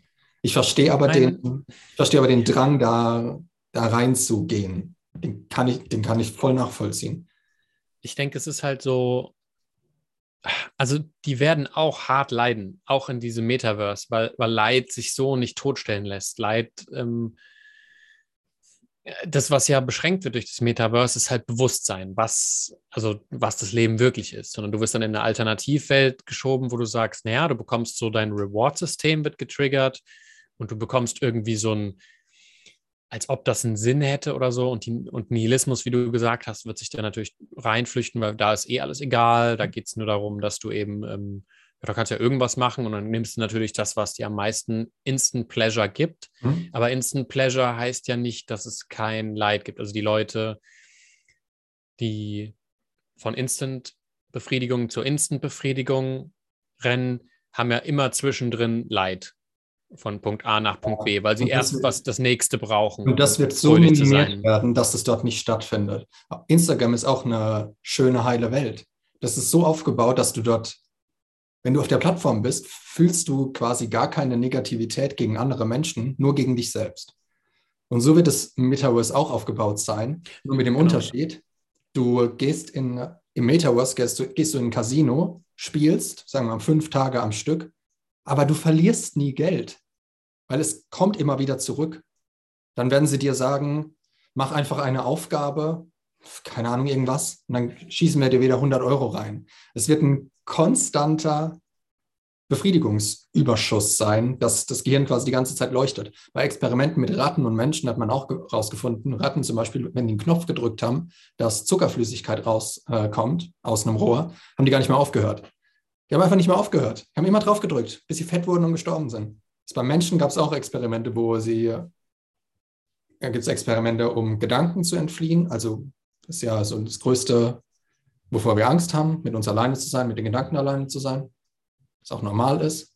Ähm, und es gibt aber auch Experimente ähm, mit, ähm, mit Zucker oder mit, ähm, wo das Dopaminzentrum ähm, getriggert wurde. Also ja, Menschen haben sie, die Menschen haben, haben Schmerz bevorzugt statt in einem Raum alleine zu sein, glaube ich. Da haben, das war, glaube ich, ja, es gab, man konnte sich, man konnte sich Stromschläge geben. Genau, ja. Konnte man die Zeit verkürzen, die man alleine in dem Raum verbringt.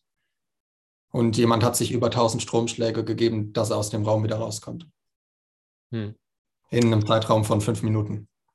Ich denke halt, Metaverse ist quasi so der größte Move gegen Bewusstsein einfach. Also gegen ja, und wirkliches gegen, Leben. Ja, und gegen Menschen, die sich auflehnen könnten, gegen Institutionen oder gegen Regierungen, weil das wird damit nicht mehr passieren. Sobald da drin eine Religion geschaffen wird und die Menschen quasi andauernd befriedigt werden, gibt es ja gar keinen Grund mehr für mich, mich gegen eine Regierung aufzulehnen. Wenn ich von der, von der einen Seite kommt Geld rein und von der anderen Seite kann ich dann meine Befriedigung rauslassen. Die arbeiten beide nicht zusammen, aber sie fügen sich so, dass sie sich gegenseitig nutzen. Und ich sage nicht, dass es jeden beeinflussen wird, aber diejenigen, die darauf anspringen, die kann man im Prinzip jetzt schon rausfiltern. Und wenn man sich nicht darum kümmert, dass man da nicht reinfällt, was wirklich eine Aufgabe ist, finde ich, ist wie so eine Neuzeitaufgabe, ähm, sich davor zu wahren, dafür anfällig zu werden, man muss damit jetzt schon anfangen. Also 2022 wird wahrscheinlich eins von den letzten Jahren sein, vielleicht nur die nächsten paar, wo man sich wirklich darauf vorbereiten kann, dass man nicht sein komplettes Leben verliert. Also nicht Leben an sich, sondern äh, nicht Leben in dem Sinne, dass man stirbt, sondern halt, dass man lebendig stirbt. Was ja die letzten Jahre schon passiert ist. Hm. Es ist ja, sind ja, sind ja, die meisten sind einfach schon tot. Also das ist halt wirklich so, also die, man merkt das ja allein, Instagram ist ja das beste Beispiel wirklich, weil das kann man immer wieder zur Rande ziehen, jeder kennt es, ähm, alle Leute greifen dauernd dazu. Und wenn du dann bei Instagram jetzt schon dich viel ertappst, da reingezogen zu werden, dann kannst du mal die Löffel aufstellen, was bei Metaverse dann abgehen ja. wird, weil das ist halt, das menschliche Hirn ähm, ist ja zu über 50 Prozent darauf ausgerichtet, Visuelles auszudeuten. Ja. Das heißt, visuell Instagram ist ja viel weniger stimulierend, als so eine immersive ähm, Erfahrung sein kann. Ja. Das heißt, die werden natürlich dann alles daran kontrollieren, dass sie maximal dein Bewusstsein, deine Aufmerksamkeit bekommen. Ja.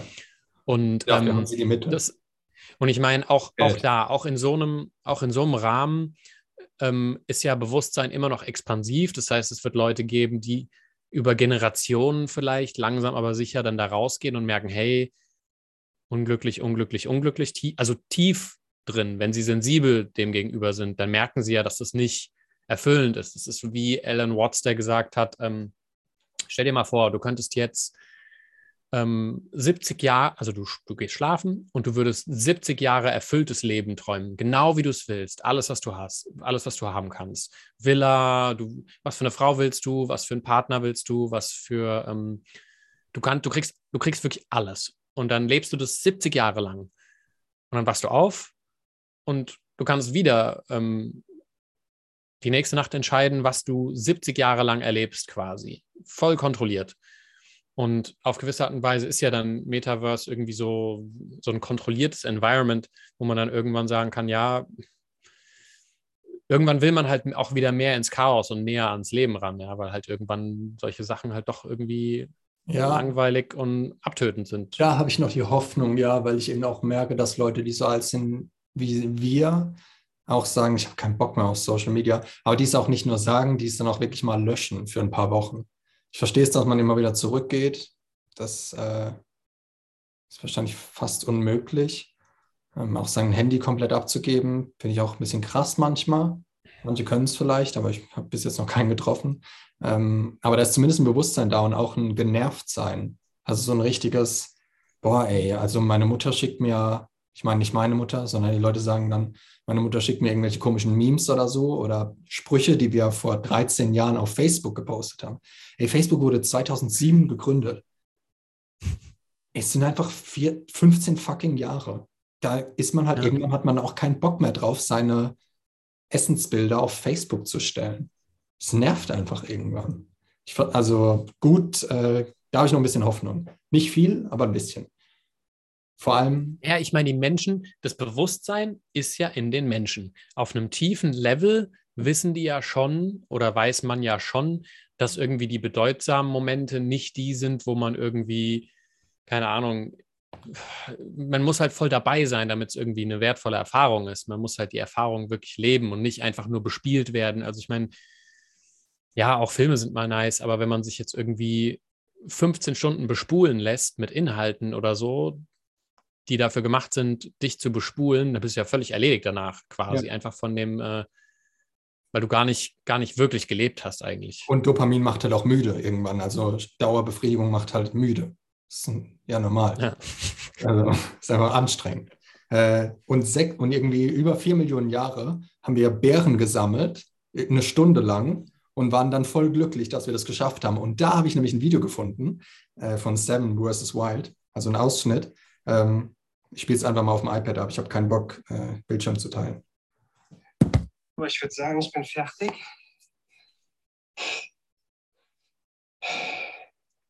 Ja, 50 Minuten für hier das bisschen Essen. Krass, oder? Wenn man überlegt, wie leichtfertig man das so im Supermarkt kauft, so schnell mitgenommen und bam. Boah, das Geile hier dran ist, ich habe ja schon an Tag 1 gesagt, es ist super wichtig, dass man halt positiv bleibt im Kopf. Und hier durch diese Schale ist für mich der Erfolg messbar. Der Erfolg vom Sammeln, ich habe mir vorgenommen, so und so weit will ich das voll machen. Ich sehe, wie viel ich gesammelt habe. Und das ist jetzt neben dem, dass ich was zum Essen habe, eine zusätzliche Belohnung, die halt mental super gut tut, dass man einfach sieht, was man geschafft hat. Und äh, ja, geil. Schön. Unterschätzen solche. Schön wie einfach, äh, wie einfach das sein kann ne? und wie es halt auch immer war. Mit einer Stunde gebraucht, um ein paar Heidelbeeren zu finden. Und er freut sich voll, weil er, weil er halt auch sieht, was er geschafft hat. Vor allem, das war, das war Tag vier und ich glaube, der hat bis zu dem Zeitpunkt sonst nichts gegessen oder nicht viel, nur ein paar Beeren. Und dann drehst du halt komplett durch. Das ist halt nicht die, äh, die Dauerbefriedigung. Oh, krass. Beeren. Und so gehst du einfach halt zum Supermarkt. Ich will, will auch gar nicht der, äh, derjenige sein, der jetzt die ganze Welt irgendwie benörgelt. Manche Dinge sind halt einfach so, wie sie sind. Man geht in den Supermarkt, kauft sich was und kriegt dann halt kein Dopamin. Mein Gott, ist halt so. Sollen wir jetzt äh, wieder in den Wald gehen und dort unsere, das, die haben das 16 Tage gemacht. Dieses, das ist nicht geil. Das ist nicht geil. Nein, wir haben ja, wir haben ja voll den, voll den Gewinn dadurch, dass wir so krass gut versorgt sind und unsere Systeme so ja, dass geil laufen, laufen, dass wir halt, dass wir halt Zeit haben. Und dann ist halt die Frage, ja, wie fühlst du es? Machst du, ma, was machst ja. du mit der Zeit? Ja, ja. und dann Und dann ist natürlich die Option zu sagen, ja, ich nehme jetzt die Zeit und schmeiße sie halt aus einem schönen Fenster. Ja. Das ist witzig, dass du oh. sagst, so alles um mich herum ist irgendwie, ist, ist ich, ich muss mich nicht um viel kümmern, aber also nachts ist es warm, äh, obwohl es draußen kalt ist. Ich kann den Bus nehmen ins Coworking. Im Coworking ist es warm. Mein Internet geht. Und dann habe ich aber trotzdem da. Das ist so meine feste Ordnung. Und dazwischen drin baue ich halt einfach alles drumherum, sodass es mir hilft, meinem Leben ein bisschen Sinn zu geben. Weil die, die Strukturen sind ja, sind ja beständig, die sind ja da. Und wir nutzen sie halt selbstverständlich. Und wenn sie dann halt mal nicht funktionieren, äh, dann sind wir plötzlich überrascht. Was, mein Internet geht nicht? Was ist das für ein Scheiß? Kann ja nicht sein.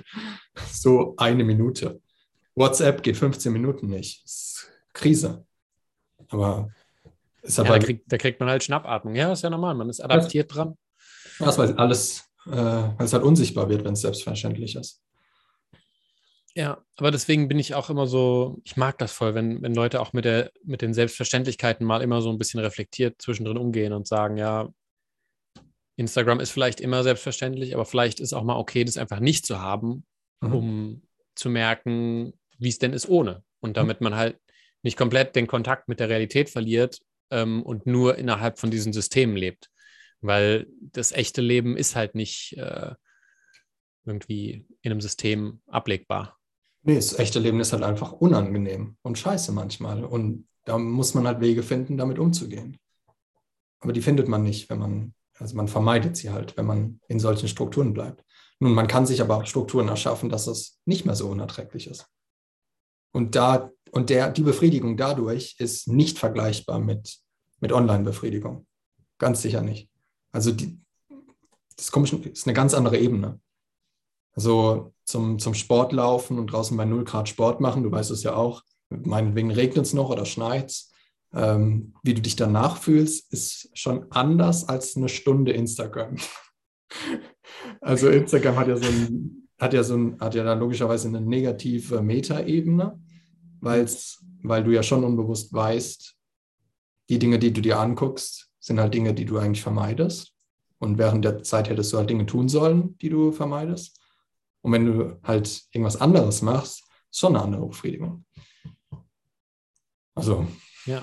Und ja. das merkt man aber, finde ich, gut, wenn man mal die, wenn man mal die App ein bisschen löscht. Also ich bin jetzt auch wieder gehuckt, wenn ich sie wieder installiere ähm, und bin da mhm. viel zu viel drauf und kann mich aber davon auch nicht lösen irgendwie. Also, weil man halt über den Computer nicht Stories mit Links posten kann. Ähm, das heißt, ich muss sie installieren. Also kannst du zwar Stories hochladen, aber nicht mit ja. einem Link. Und es widerspricht halt ein bisschen meiner Philosophie, jemanden anzustellen, der das für mich übernimmt. Vielleicht finde ich auch einen Praktikanten. Das ist eigentlich auch keine schlechte Idee. Falls jemand Lust ja, hat, mach. gerne. Mach. Man kann ein bisschen hinter die Kulissen gucken ähm, und muss einfach manchmal eine Story posten, die ich rüberschicke und mit einem Link. Ja, mehr ist es nicht. Welcome to my life. Mama wäre stolz. Ja, was ja, machst ne? du so? Also ich lade manchmal Texte auf Instagram und kann dann sogar einen Link einfügen. Take hat, er studiert, hat er studiert, der Bursche? Hat er für studiert. Ja. Wahnsinn. Äh, die, ähm, wie komme ich von Social Media auf Threads? Mir ist die, die, Woche aufgefallen, dass du oft über Threads redest, also über Gefahren. Und dass du dafür, sehr, ja, dass du dafür sehr anfällig bist. Was meinst du denn damit?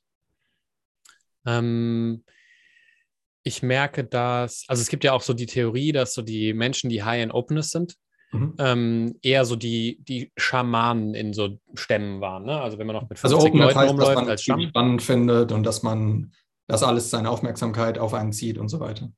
Genau, also man ist nicht so Bären sammeln, sondern ja. man ist, ah, Bären, äh, anderes Volk, in einer, in einer sozialen Spannung, oh, da sind Menschen, oh, nette Röcke. Ja. Und ähm, und dass dann halt diese Menschen sensibler sind gegenüber, was halt überall abgeht. Also so mhm. breiterer Blick, higher Openness. Und ähm, wenn man das hat, ähm, ist man dann eben noch empfänglicher dafür, dass ähm, in der aktuellen Welt eben, also da wird einem halt Stimulus um die Ohren gehauen, ja, wo, mhm. wo zum Beispiel in einem Stamm, vielleicht gab es dann, war es dann wichtig, dass einer gecheckt hat, okay, es gibt hier fünf verschiedene Dinge, die wir gerade irgendwie auf dem Schirm haben sollten und der informiert dann seine, seine Gruppe, während die anderen halt hauptsächlich auf Jagen und auf Sammeln ähm, fokussiert sind. Oder es gibt halt vielleicht einen Jäger, der eher so den Überblick behält und so ähm, und nicht nur am Rennen ist. Und ähm, deshalb sind halt auch halt immer sehr gut äh, in der Gesellschaft verteilt. Wenn jetzt alle hoch in Openers wären, dann würden alle durch den Wald rennen, wären begeistert von den schönen Bäumen. Und so ist es halt gut, dass das alles ein bisschen verteilt ist.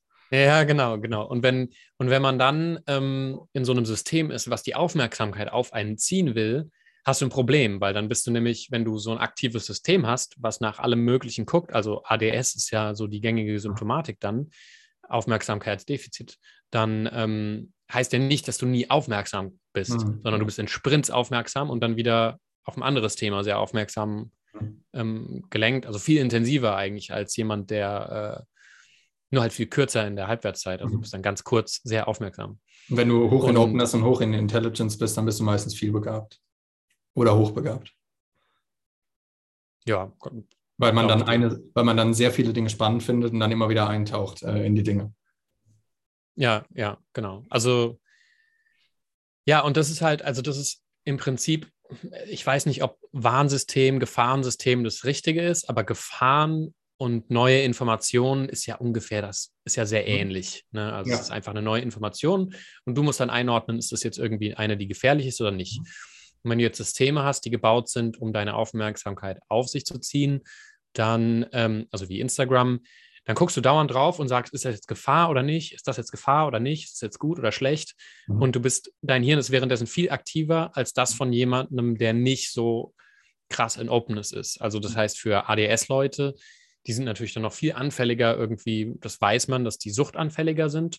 Und genauso ist es natürlich nicht nur bei Substanzsucht, sondern auch bei ähm, Social-Media-Sucht mhm. oder äh, Videospiele oder sonst irgendwas, ja, weil die so impulsiv dauernd irgendwas, die sind dafür gemacht, ähm, alle möglichen Dinge zu, zu sehen und wahrzunehmen.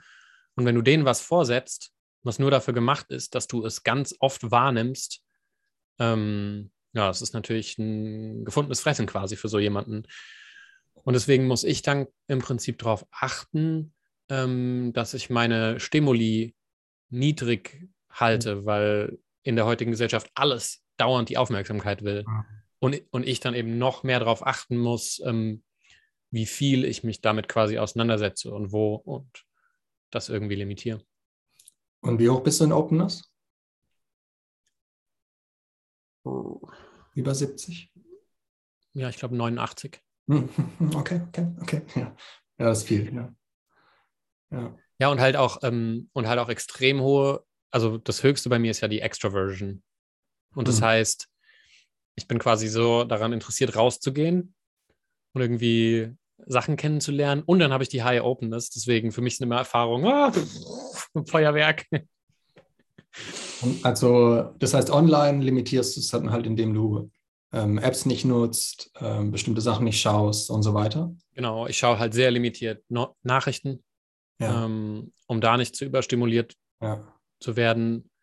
Apps ähm, ja, bestimmte, bestimmte soziale Kontakte. Also ich habe dann halt über die Jahre einfach ähm, wirklich, wirklich gute Beziehungen auch aufgebaut, zwischenmenschliche, die mich nicht einfach nur beschallen, mhm. Sondern wo ich die Connection wirklich schätze, wo das ist auch irgendwie teilweise sehr slow-paced. Da hat man mal. Ja, ich mache auch außen. Naja, jetzt ist es spät. Ja, hab dich lieb. Ähm ja, aber dann, ähm, ja, aber dann hat man diesen über, diesen sinnlosen Überstimulus, oder nicht sinnlos, aber diesen habe ich diesen Überstimulus nicht, wo mein System dann dauernd irgendwie ähm, Schwierigkeiten hat, sich zu orientieren, weil es so ja. viele Informationen in der heutigen Welt gibt. Ja, weil es halt auch Menschen gibt, die wirklich aus verschiedenen Gründen äh, bei, bei Dingen, die einen hohen Stimulus verursachen, die da halt sehr anfällig für sind. Muss nicht unbedingt Openness sein, kann auch ähm, Kompensation von sonst wenig Glücksgefühlen sein. Und die teilen das halt gerne mit dir, wenn sie dann was haben, was ihnen viel Stimulus gibt.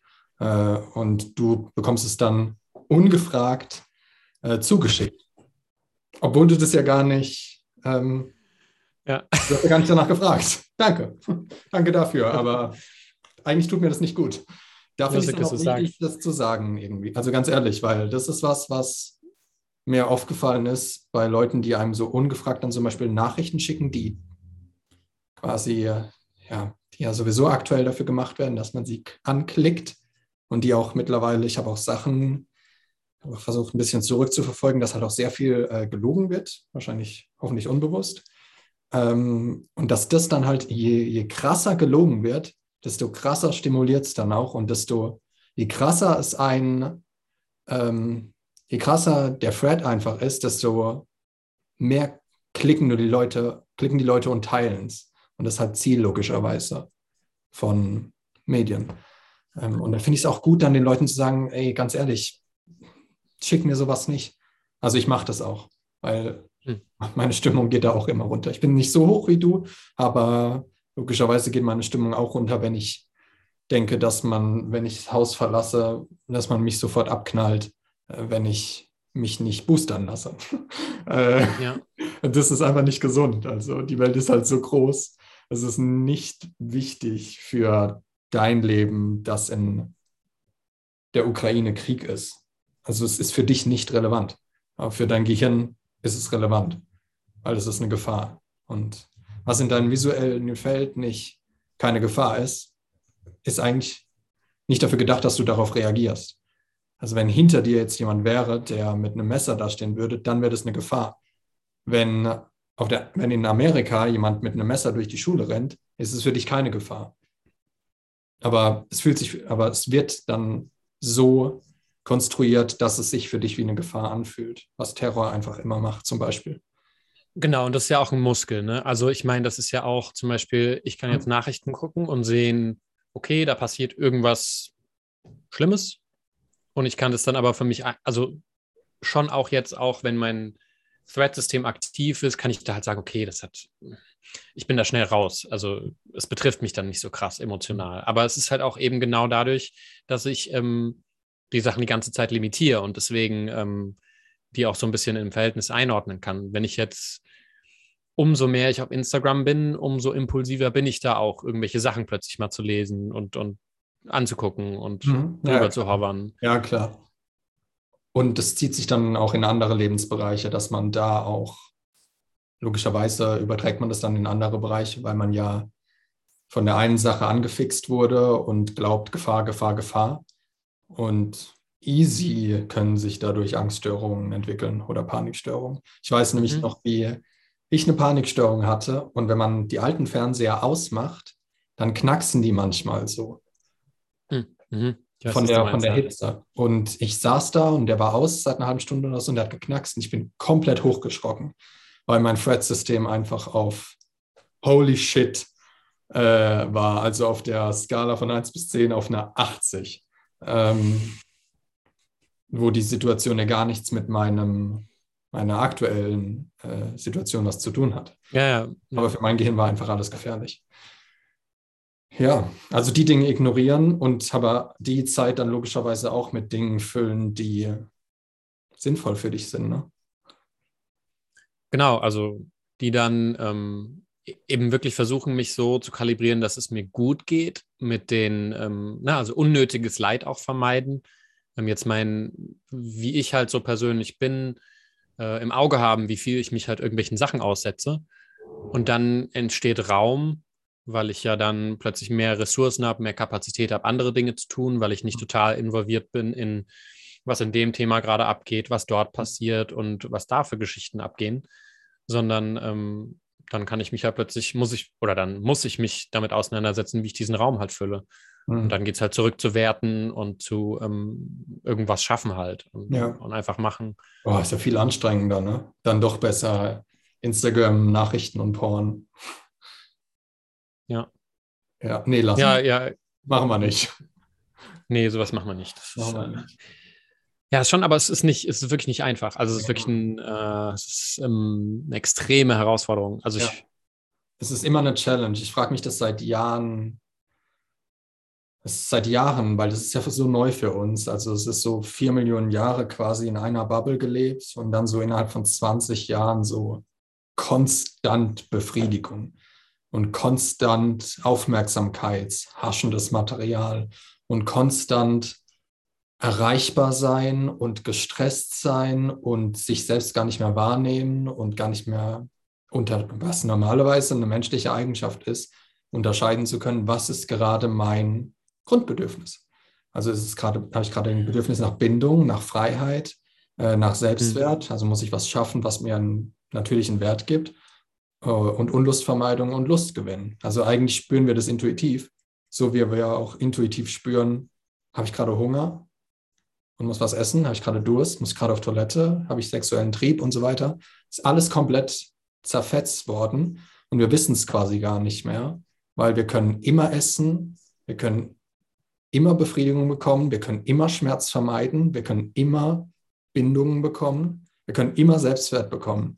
Also alle Bedürfnisse können quasi andauernd befriedigt werden. Ähm, aber dadurch verlieren wir den Bezug dazu, was wir eigentlich brauchen. Vor allem werden sie halt nicht auf eine bedeutungsvolle Art ähm, befriedigt, sondern auf eine bedeutungslose Art. Und das ist halt seit, seit 20 Jahren ist es schon so ein Prozess, dass es immer leichter ist, sie zu befriedigen, beziehungsweise Unlust zu vermeiden. Hm. Und dadurch kannst du quasi, so kannst du dein ganzes Leben lang leben, aber es ist halt kein, du weißt im Prinzip nie, was du eigentlich willst. Und wenn, ja, du, nicht, hast... wenn du nicht mal checkst, was deine Grundbedürfnisse sind, dann kannst du dein Potenzial sowieso komplett abschießen, weil der Zugang liegt halt dahinter, logischerweise. Dafür musst ja. du erstmal überwinden, immer wieder Dinge zu tun, die du eigentlich gar nicht tun willst, dass du halt erstmal rausfinden kannst, was du eigentlich tun willst. Also es ist quasi quasi unmöglich. Also es ist fast unmöglich.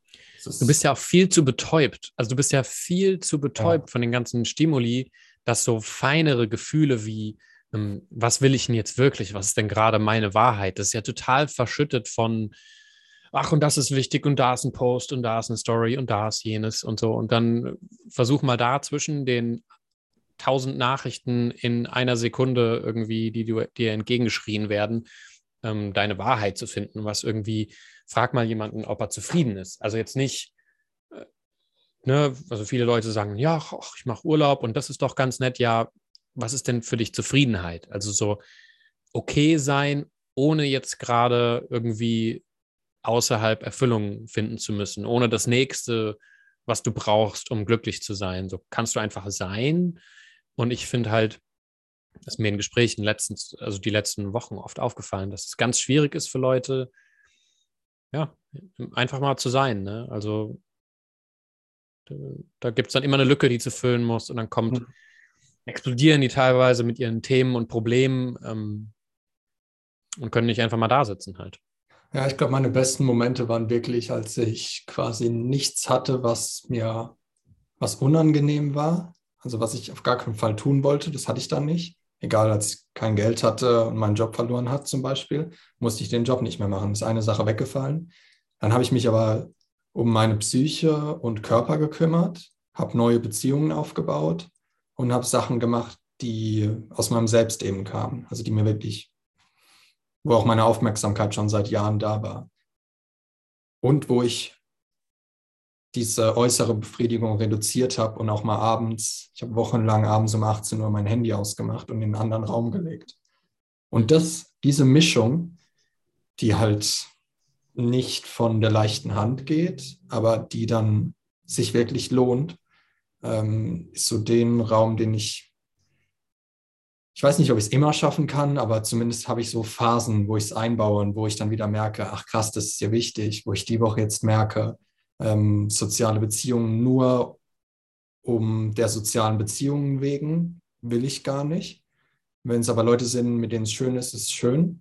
Ähm, ich treffe ja auch immer wieder welche, ich bin im Coworking. Ähm, auch mal nicht antworten auf Nachrichten finde ich auch geil. Mich um Sport und die klassischen Sachen eigentlich. Also was man, alles, was man weiß.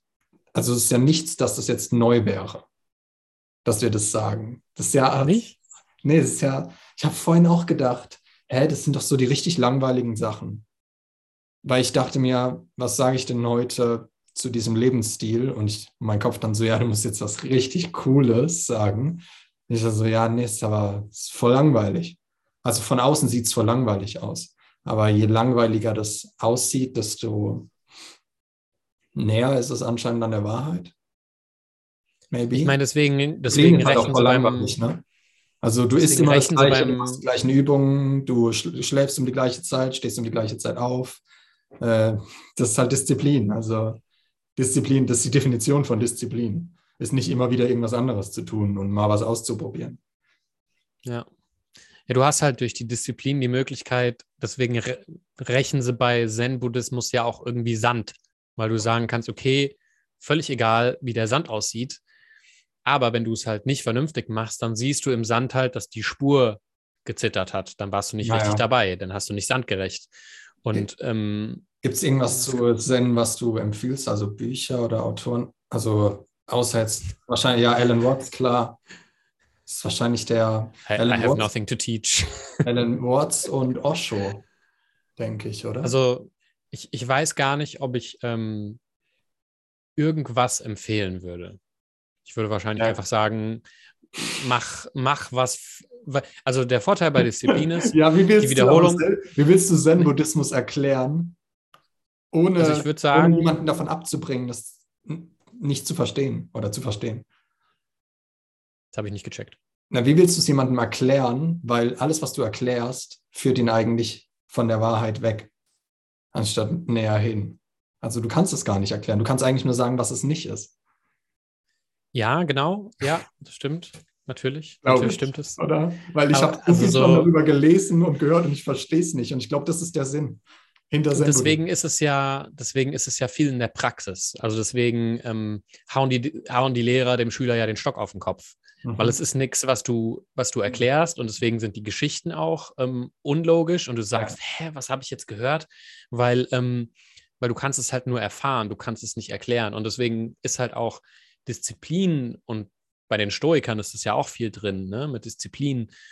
Ähm, deswegen ist Disziplin so interessant, weil dadurch, dass es irgendwie monoton ist und du sagst, naja, ja. gut, was bringt es, dann, ja. dann hast du halt plötzlich Zeit, weil es so routiniert ist, ähm, den Raum zwischen der Routine zu entdecken. So, ja, du hast mal Gedanken, die du da brauchst, um den Task abzuarbeiten. Ja. Beim Rechen beim Sandrechen halt überhaupt nicht, ne? da rächst du einfach. Ja. Und irgendwas Mundänes zu nehmen, das ist ja immer der Klassiker mit dem ähm, Geschirrspülen. Also solche, solche Alltagstasks würde ich lieber einfach machen und gucken, ob man es schafft, ähm, dabei nicht zu denken, sondern nur den Task zu machen. Ja, okay. Und dann auch feststellen, dass es fast okay. unmöglich ist und ja. immer wieder dazu zurückkommen und halt merken, dass ähm, mit Praxis merkt man halt, dass da was ist ja. nicht zu holen, aber da ist was für einen. Ja, okay. Also da ist okay, ich glaube, dann bin ich der Sache zumindest die Woche ein bisschen näher gekommen, ohne ihr einen Namen zu geben, weil ich eben merke, dass diese langweiligen Tasks, wenn, wenn sie auf einer Gewissenhaftigkeitsskala sehr weit oben sind, also 8, 9 oder 10, dass die sich auch in den anderen Raum irgendwie ausbreiten. Also dass dann auch der Raum danach gefüllt wird, wenn die Sache fertig ist dass das dann auch eine andere, eine andere Schwingung hat und eine, ja, andere, eine andere Qualität. Ne? Das, das zieht sich ähm, dann durch den ganzen Tag irgendwie. Ähm, hat bestimmt viele Gründe. Also, weil das, was du gerade gesagt hast, geht auch so in, also ich mag dieses Achtsamkeitswort nicht, aber das ist halt so das, was die letzten Jahre so immer wieder. Magst ähm, du nicht? Wieso nicht? Ähm, weil das eine Methode ist. Nee, nee, nee. Ja, also das, das kann weil eine Methode als, sein. Als, weil es als Methode vermittelt wird, um etwas zu bekommen. Mhm. Also zumindest in dieser, in dieser modernen äh, Art und Weise, wie es so vor, vor sieben, acht Jahren, neun Jahren angefangen hat und dann aufgehört hat, vor ein paar Jahren, zumindest weniger geworden ist, ähm, war das immer so, mache das, um etwas davon zu bekommen. Mhm. Anstatt ich meine, das steckt so tief in unserem westlichen ähm, ja, konditionierten Denken drin. Ne? Du ja, hast auch schon gesagt, ich bin der Sache näher gekommen, ja, als genau. du es gerade beschrieben hast. Ne? Es ist halt, es ist halt tricky. Also, ja, genau. Habe ich gesagt, ich bin der Sache näher gekommen? Ja. Ja. In welchem? Also, dass du ähm, die letzte Woche da einer Sache näher gekommen, also dem Sein näher gekommen bist. Ja, genau. Ja, genau. Aber, Aber du kommst, das ist ja kein Ding, dem du näher ja, kommen kannst. Ja, genau. Ne? Die Leute, die sich, also boah, wer, wer bis hierhin durchhält, ey, das muss man. Respekt. Jesus. also bitte melde dich. ähm, ja, okay, also ein- ich habe noch, eine- ich hab noch eine Geschichte, äh, das fand ich krass bei Ninja Warrior. Ähm, war ein österreichischer Speedkletterer und der ist in Mhm. 15, äh, in fünf Sekunden ist er 15 Meter eine Wand hoch. Naja, es war nicht geklettert, es war, ich habe gedacht, sie ziehen, es sah so aus, als ob sie ihn hochziehen würden, aber ist er einfach Mhm. gesprungen. Und äh, witzig ist, der ist nicht einfach dazu gekommen, dass er halt irgendwann mal gesagt hat, äh, Speedklettern wäre voll geil. Äh, mit fünf Jahren hat er in der Hand einen gutartigen Tumor gehabt und konnte halt die Hand nicht mehr nutzen und dachte halt jahrelang halt auch ein bisschen Vermeidung und ähm, aufpassen, die Hand schonen und so weiter.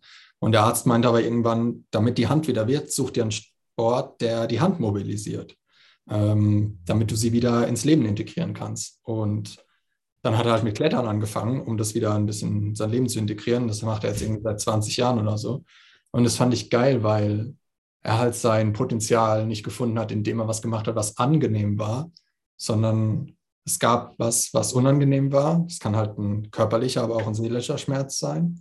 Und er hat Ja. dann was gemacht, dass das Ganze, er hat das Ganze dann genutzt, um das ins Bessere umzuwandeln. Äh, Und hat halt irgendwie, ja, er dann, es war wahrscheinlich am Anfang richtig schmerzhaft und richtig schlimm, aber er wollte halt seine Hand wieder zurückhaben. Und heute ist er jetzt Speedkletterer und hat seinen, hat eines seiner, seiner Lebenspotenziale gefunden.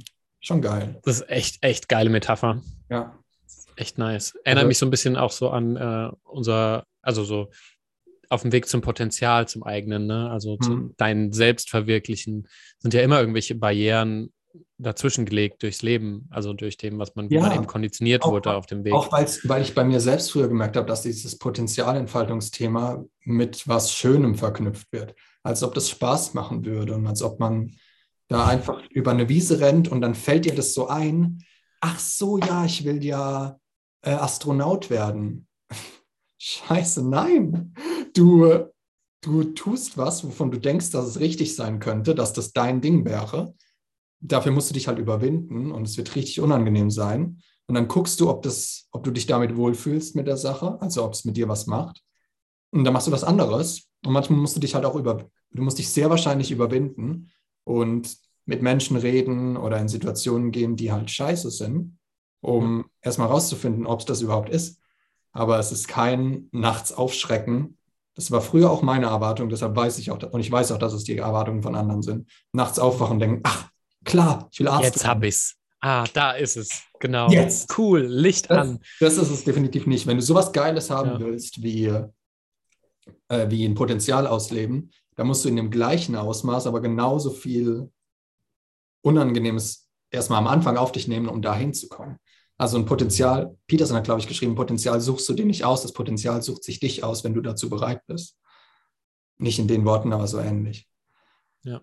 So ein bisschen dieses, äh, dieses Harry Potter, diese Harry Potter-Metapher von Mhm. nach dem Schnatz greifen, ihn dann fangen und dann gewinnst du das Spiel. Die ist eine meiner Lieblingsmetaphern von Potter. Ja, es ist schon krass. Also da muss man schon, äh, es ist schon ein, er ist halt ein leidsamer, aber irgendwie bedeutungsvoller Weg und leidsam auch nur ähm, in Relation dazu, ähm, wie, wie man noch widersteht. Also wie man widersteht dem, was man eigentlich, äh, wo man eigentlich hingehen sollte. So. Ja, Und wenn man halt loslässt und sagt, naja, ich gehe jetzt, ich mache jetzt die Sachen einfach mal und widme mich denen voll und guck mal, wo es hinführt. Das ist halt so ein bisschen wie in einem halbdunklen Raum rumlaufen. Ne? Du weißt Ja. nicht genau, wo du gegentrittst und manchmal tut der Fuß weh, weil da eine Kante ist. ich bin Aber da auch, halt, ich bin da auch reingestolpert. Ich habe das auch nicht freiwillig gemacht. Das hat auch er ist halt angefangen. besser als Augen zu, ne? Es ist halt, Ja. oder nicht, nicht, nicht besser, aber es ist halt. Ich glaube, ähm, glaub, dass Leute nur, halt ich glaube, dass Leute nur sowas erfahren, wenn sie dazu gezwungen werden, weil die Alternative einfach schlimmer wäre. mhm, denk auch. Ähm, sonst ist der Schmerz einfach nicht groß genug, sich damit zu gestern konfrontieren. ähm, mit einer guten Freundin drüber geredet, ne? Und sie hat gemeint, sie hatte so extremes familiäres Chaos, ähm, Wahnsinnsfamilie, so was da los ist. Und, ähm, und wir hatten dann halt auch so dieses ähm, in, in der ihr als Person summiert sich ja dann das ganze Chaos auf, ne? Weil die Großeltern hatten Krach, das wirkt sich Mhm. auf irgendwelche Kinder aus und wird weitergegeben. Und umso komplizierter und chaotischer und, und Dreckschleudern da die ganze, ähm, das alles war, umso mehr sammelt sich natürlich auch in der Person an.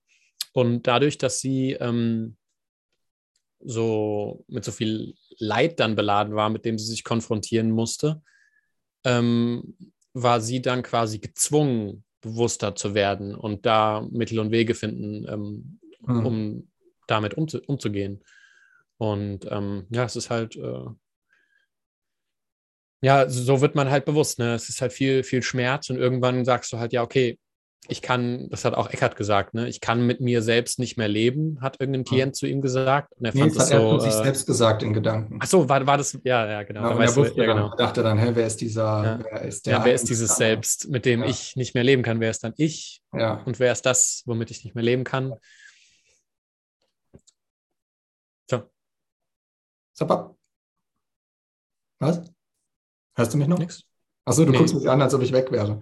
Ähm, Ja, das mache ich manchmal. ja, ich glaube, es ist, also es, es gibt so einen New Term, der ist noch gar nicht so richtig, äh, es gibt es noch gar nicht so richtig, glaube ich, zumindest in der, in der klinischen, den nennt man posttraumatischer Wachstum, dass man zumindest, Ah, also der Name sagt eigentlich alles. Und es passt ein bisschen dazu, dass man nach Situationen, die, hm, sagen wir, zumindest traumatisierend sind, dass man danach dann stärker wird. siehst du, das hätte hätte jetzt super in eine ähm, Beziehungsende-Folge gepasst. Absolut, ja. Ähm, Äh, Weil das war oft so meine Erfahrung, dass, ne, wenn dann ein Partner ähm, die Beziehung verlässt und der andere, den wirft es irgendwie von den Füßen und vielleicht hat er es nicht kommen sehen, dann löst es manchmal genauso den Smack aus, der äh, dann plötzlich, dann kommen Leute ins Rollen und sagen, was, was ist jetzt hier passiert? Und weil sie damit sich auseinandersetzen, was denn hier jetzt passiert ist, ähm, kommen sie halt der Wahrheit näher. Oder sie verschließen die Augen und sagen, yippie, yay, ich betäub mich und gebe dem Ganzen nochmal einen Anlauf. So lange, bis genug Leid da ist, bis es nicht mehr, bis man die Schnauze voll hat. So kann man es auch machen. Äh, ja. Dazu zur Trennung können wir irgendwann mal was sagen. Ja, wir fahren gut mit, äh, ich, ach, ich weiß nicht, Themen. Ich glaube, wenn wir so richtig einen, einen Spezialisten ab und zu dazu holen, ist es bestimmt Ja. ähm, schön. Aber Ja. sonst war es immer, wenn wir gesagt haben, ähm, wir machen ein genaues Thema, war es meistens besser, das Gespräch einfach laufen zu lassen. Das Gespräch einfach abzubrechen. ja, genau. Aber es, So, gibt noch eine, Äh, fuck it. es gibt noch eine Sache, die ich eigentlich gar nicht sagen wollte, die ich mir aber aufgeschrieben habe für irgendwas. Und zwar, also es ist ein bisschen schwierig zu messen, aber so alle Kernelemente der Psyche-Workshops gab es bisher ungefähr 500 Teilnehmer. Ähm, und ich sehe halt die Zahlen. Tja, ihr denkt, ich sehe das nicht? Ich sehe das. Ähm, also von 500, was denkst du, wie viele davon angefangen haben? Nee, wie, was denkst du, wie viele nicht angefangen haben? Also 0% Fortschritt von jetzt 500. Also die sich jetzt für die Subscription eingetragen haben. Äh, nee, sowohl jetzt als auch vorher die Kurse gekauft haben. Und Mhm. Also alle, die im Pool sind. Ich habe alle mal zusammengerechnet. Und alle, die im Pool waren, sind 500. Wie viele davon haben nicht angefangen? 400. 424. Äh, Ja. Pareto. Ja, genau. Wie viele haben den Workshop komplett beendet? Also 100% beendet von 424? Warte, wie, 424 also von 424 haben nicht angefangen. haben nicht angefangen, ja. Das heißt, es sind noch wie viele übrig, Noch die 76. tatsächlich angefangen haben? Noch 76. 76 haben angefangen und wie viele von denen zu Ende gebracht haben? Ja. Hä, das können ja dann 20, äh, 59. 25, 59. 59? Ja, haben komplett beendet. Okay, Kann, kann auch okay, sein, aber das ist, aber das ist nice, weil das heißt, Ja. ähm, die Verteilung ist nur ähm, Pareto, ob sie angefangen haben oder nicht. Aber wenn sie angefangen haben, ist ein höherer Prozentsatz, der es auch bis zu Ende gebracht hat. Das spricht Mhm. quasi fürs Produkt. Genau, ja. Kann auch sein, dass man einfach nur durchklickt. Ja, aber das Ähm, irgendwie Wäre irgendwie blöd, weil wäre auch komisch bei den. Inhalten. Also wie Ja, war, ja. die sind ja nicht unbedingt visuell, dass man sagt, oh, Bildchen klicken, nice. Genau. Ma doch, manchmal schon. Man weiß Ja, jetzt natürlich schon. nicht, was die, was die Intention dahinter ist, aber 59. Ähm, von den 500 haben 16 am Ende dann eine Beratung gebucht. Davon wurden aber nur, wurden es dann aber nur vier Klienten von den 16 und von einem von den 500 weiß ich, dass er wirklich sein Leben nachhaltig verändert hat.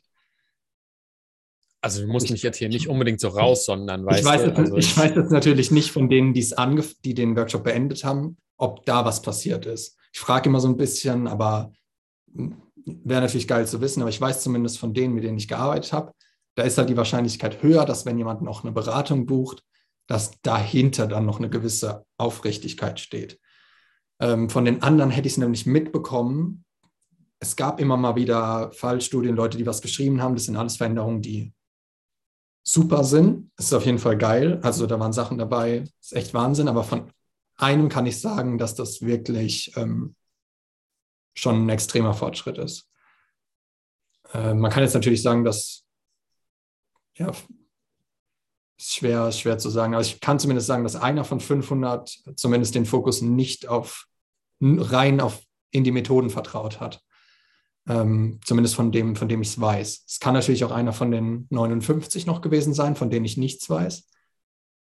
Da ich aber angefragt habe, bezweifle ich das. Also ich denke, es sind zwischen ein und zehn Leuten, die nicht auf die Methoden vertraut haben, ähm, sondern es geschafft haben, sich selbst ein bisschen zu überwinden äh, und dagegen zu arbeiten. Also gegen das in ihnen, was nur den Methoden vertraut. Man kann auch sagen, dass die, man könnte auch einfach sagen, die Methoden sind scheiße und guckt sich dann einfach andere Methoden an, damit man aber herausfinden, dass es relativ unwichtig sind, was die Methoden sind. Also das sind, der Kurs basiert halt auf wissenschaftlichen, klinischen Methoden.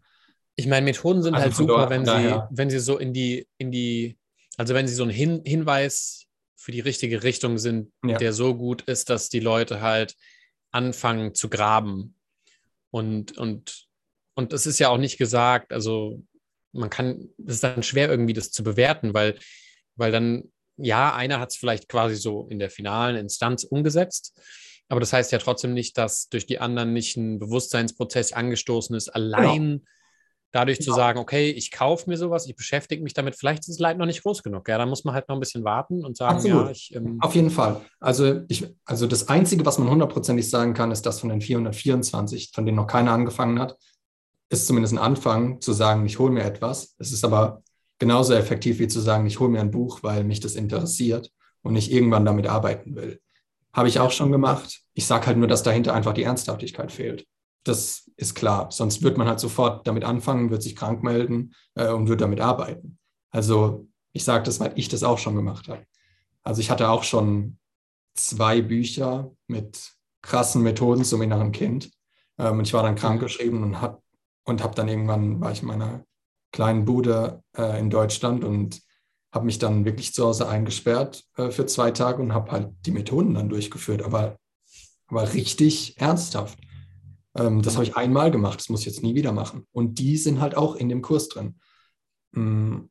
Von daher bin ich auch ein guter Beweis dafür, dass es funktioniert. Ich habe die aber auch schon vorher gemacht, vor diesem Zeitpunkt, und das hat nicht funktioniert weil ich es nicht ernst genommen habe. Also weil es mir einfach ja. egal war. Weil, weil, weil ich das Unterbewusstsein merkt die Entschlossenheit. Ich nicht bereit ja. dafür war vielleicht. Ja. Das kann auch sein. Also manchmal ist man noch nicht bereit dafür und dann muss man warten und dann kommt man zu den Methoden zurück und probiert es wieder mit einer anderen Energie. Das, also ich, ich, nehme auch fast keinen auf zur Beratung. Also mittlerweile werden neun von zehn abgelehnt, weil ich einfach merke, es ist eher so ein, hey, heute meinte einer zu mir, er ist ein Fanboy, er würde einfach mal gerne mit mir quatschen das ist schön, aber nein. Äh, du wirst am Ende merken, das bringt nichts. Also dann sind wir beide, ich bin dann am Ende der Idiot oder auch nicht, wahrscheinlich ja nicht, aber zumindest wird er dann irgendwann sagen, Marius konnte mir nicht helfen, es lag an Marius ähm, und an den Methoden, die er verwendet hat. Ich verwende gar keine Methoden. Es gibt gar keine. Ich sage, dass du die durchführen kannst, aber ich will ja die Leute davon wegbringen, Methoden zu verwenden und von mir zu erwarten, dass ich ihnen irgendwas geben könnte. Da bin ich mittlerweile. Genau, also das ist ja so der, der, der, also das sind ja sehr weite Schritte quasi, die sehr weit weg sind von dem, wie viele Leute denken.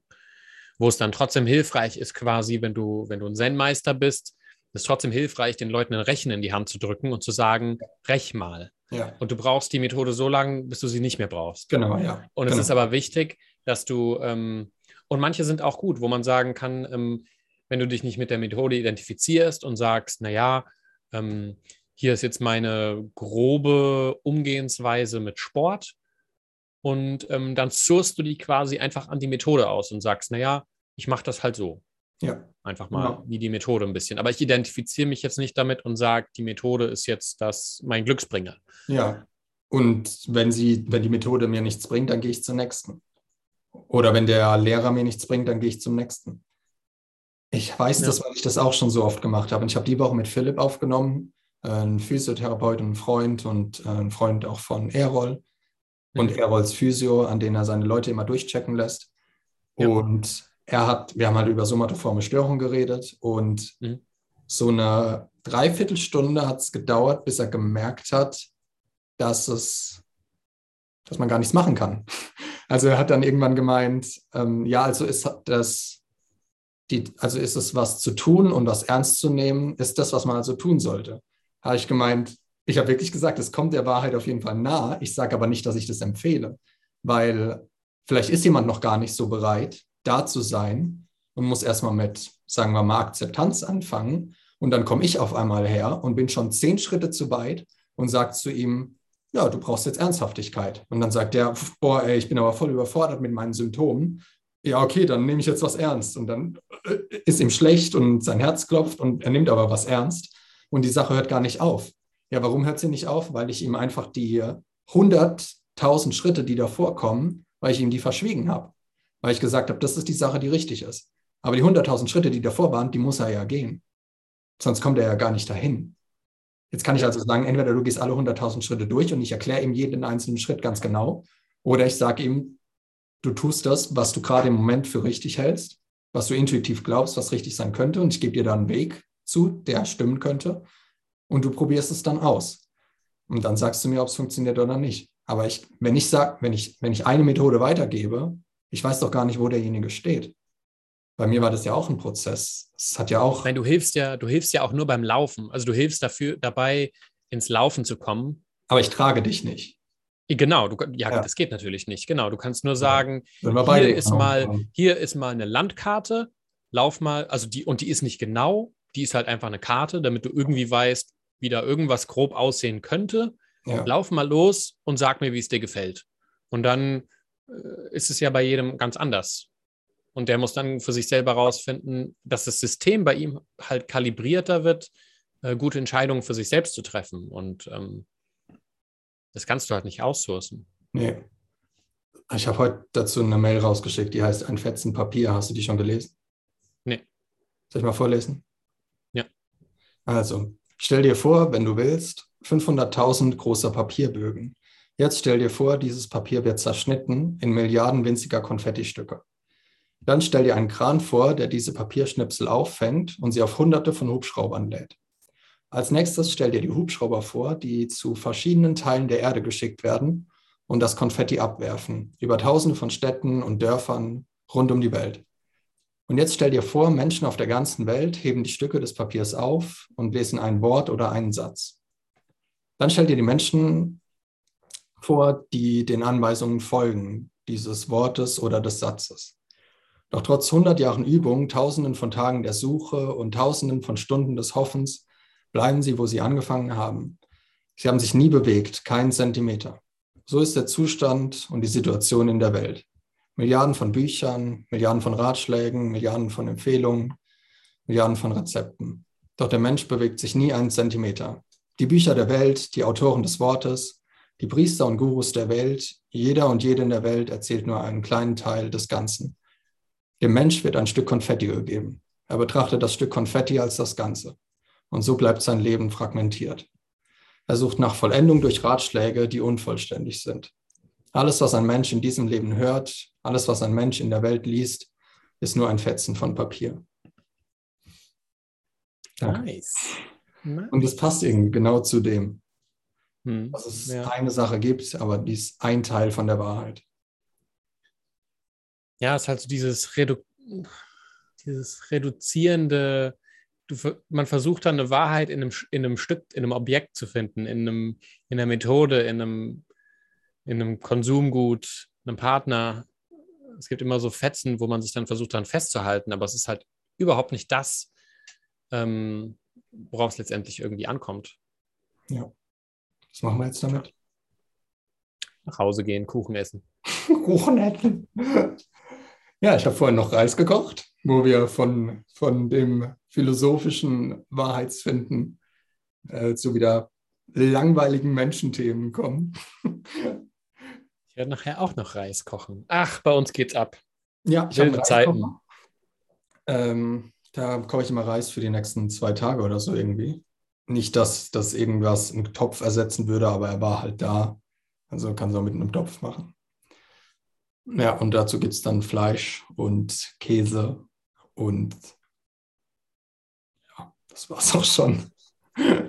Du bist richtiger Gourmetkoch. Richtiger Langweiler, ja. Ich, auch Gewürze und sowas verwende ich nicht. Effizienz, Effizienz. Einfach, Ah, du könntest alles einfach in den Mixer schmeißen. Schmeiß doch alles einfach in den Mixer, nehmen ein bisschen ein bisschen- Wasser dazu und dann ein einfach deine. Fleisch-Reisbrühe einfach.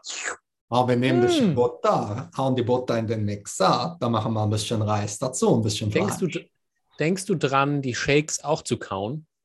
Was?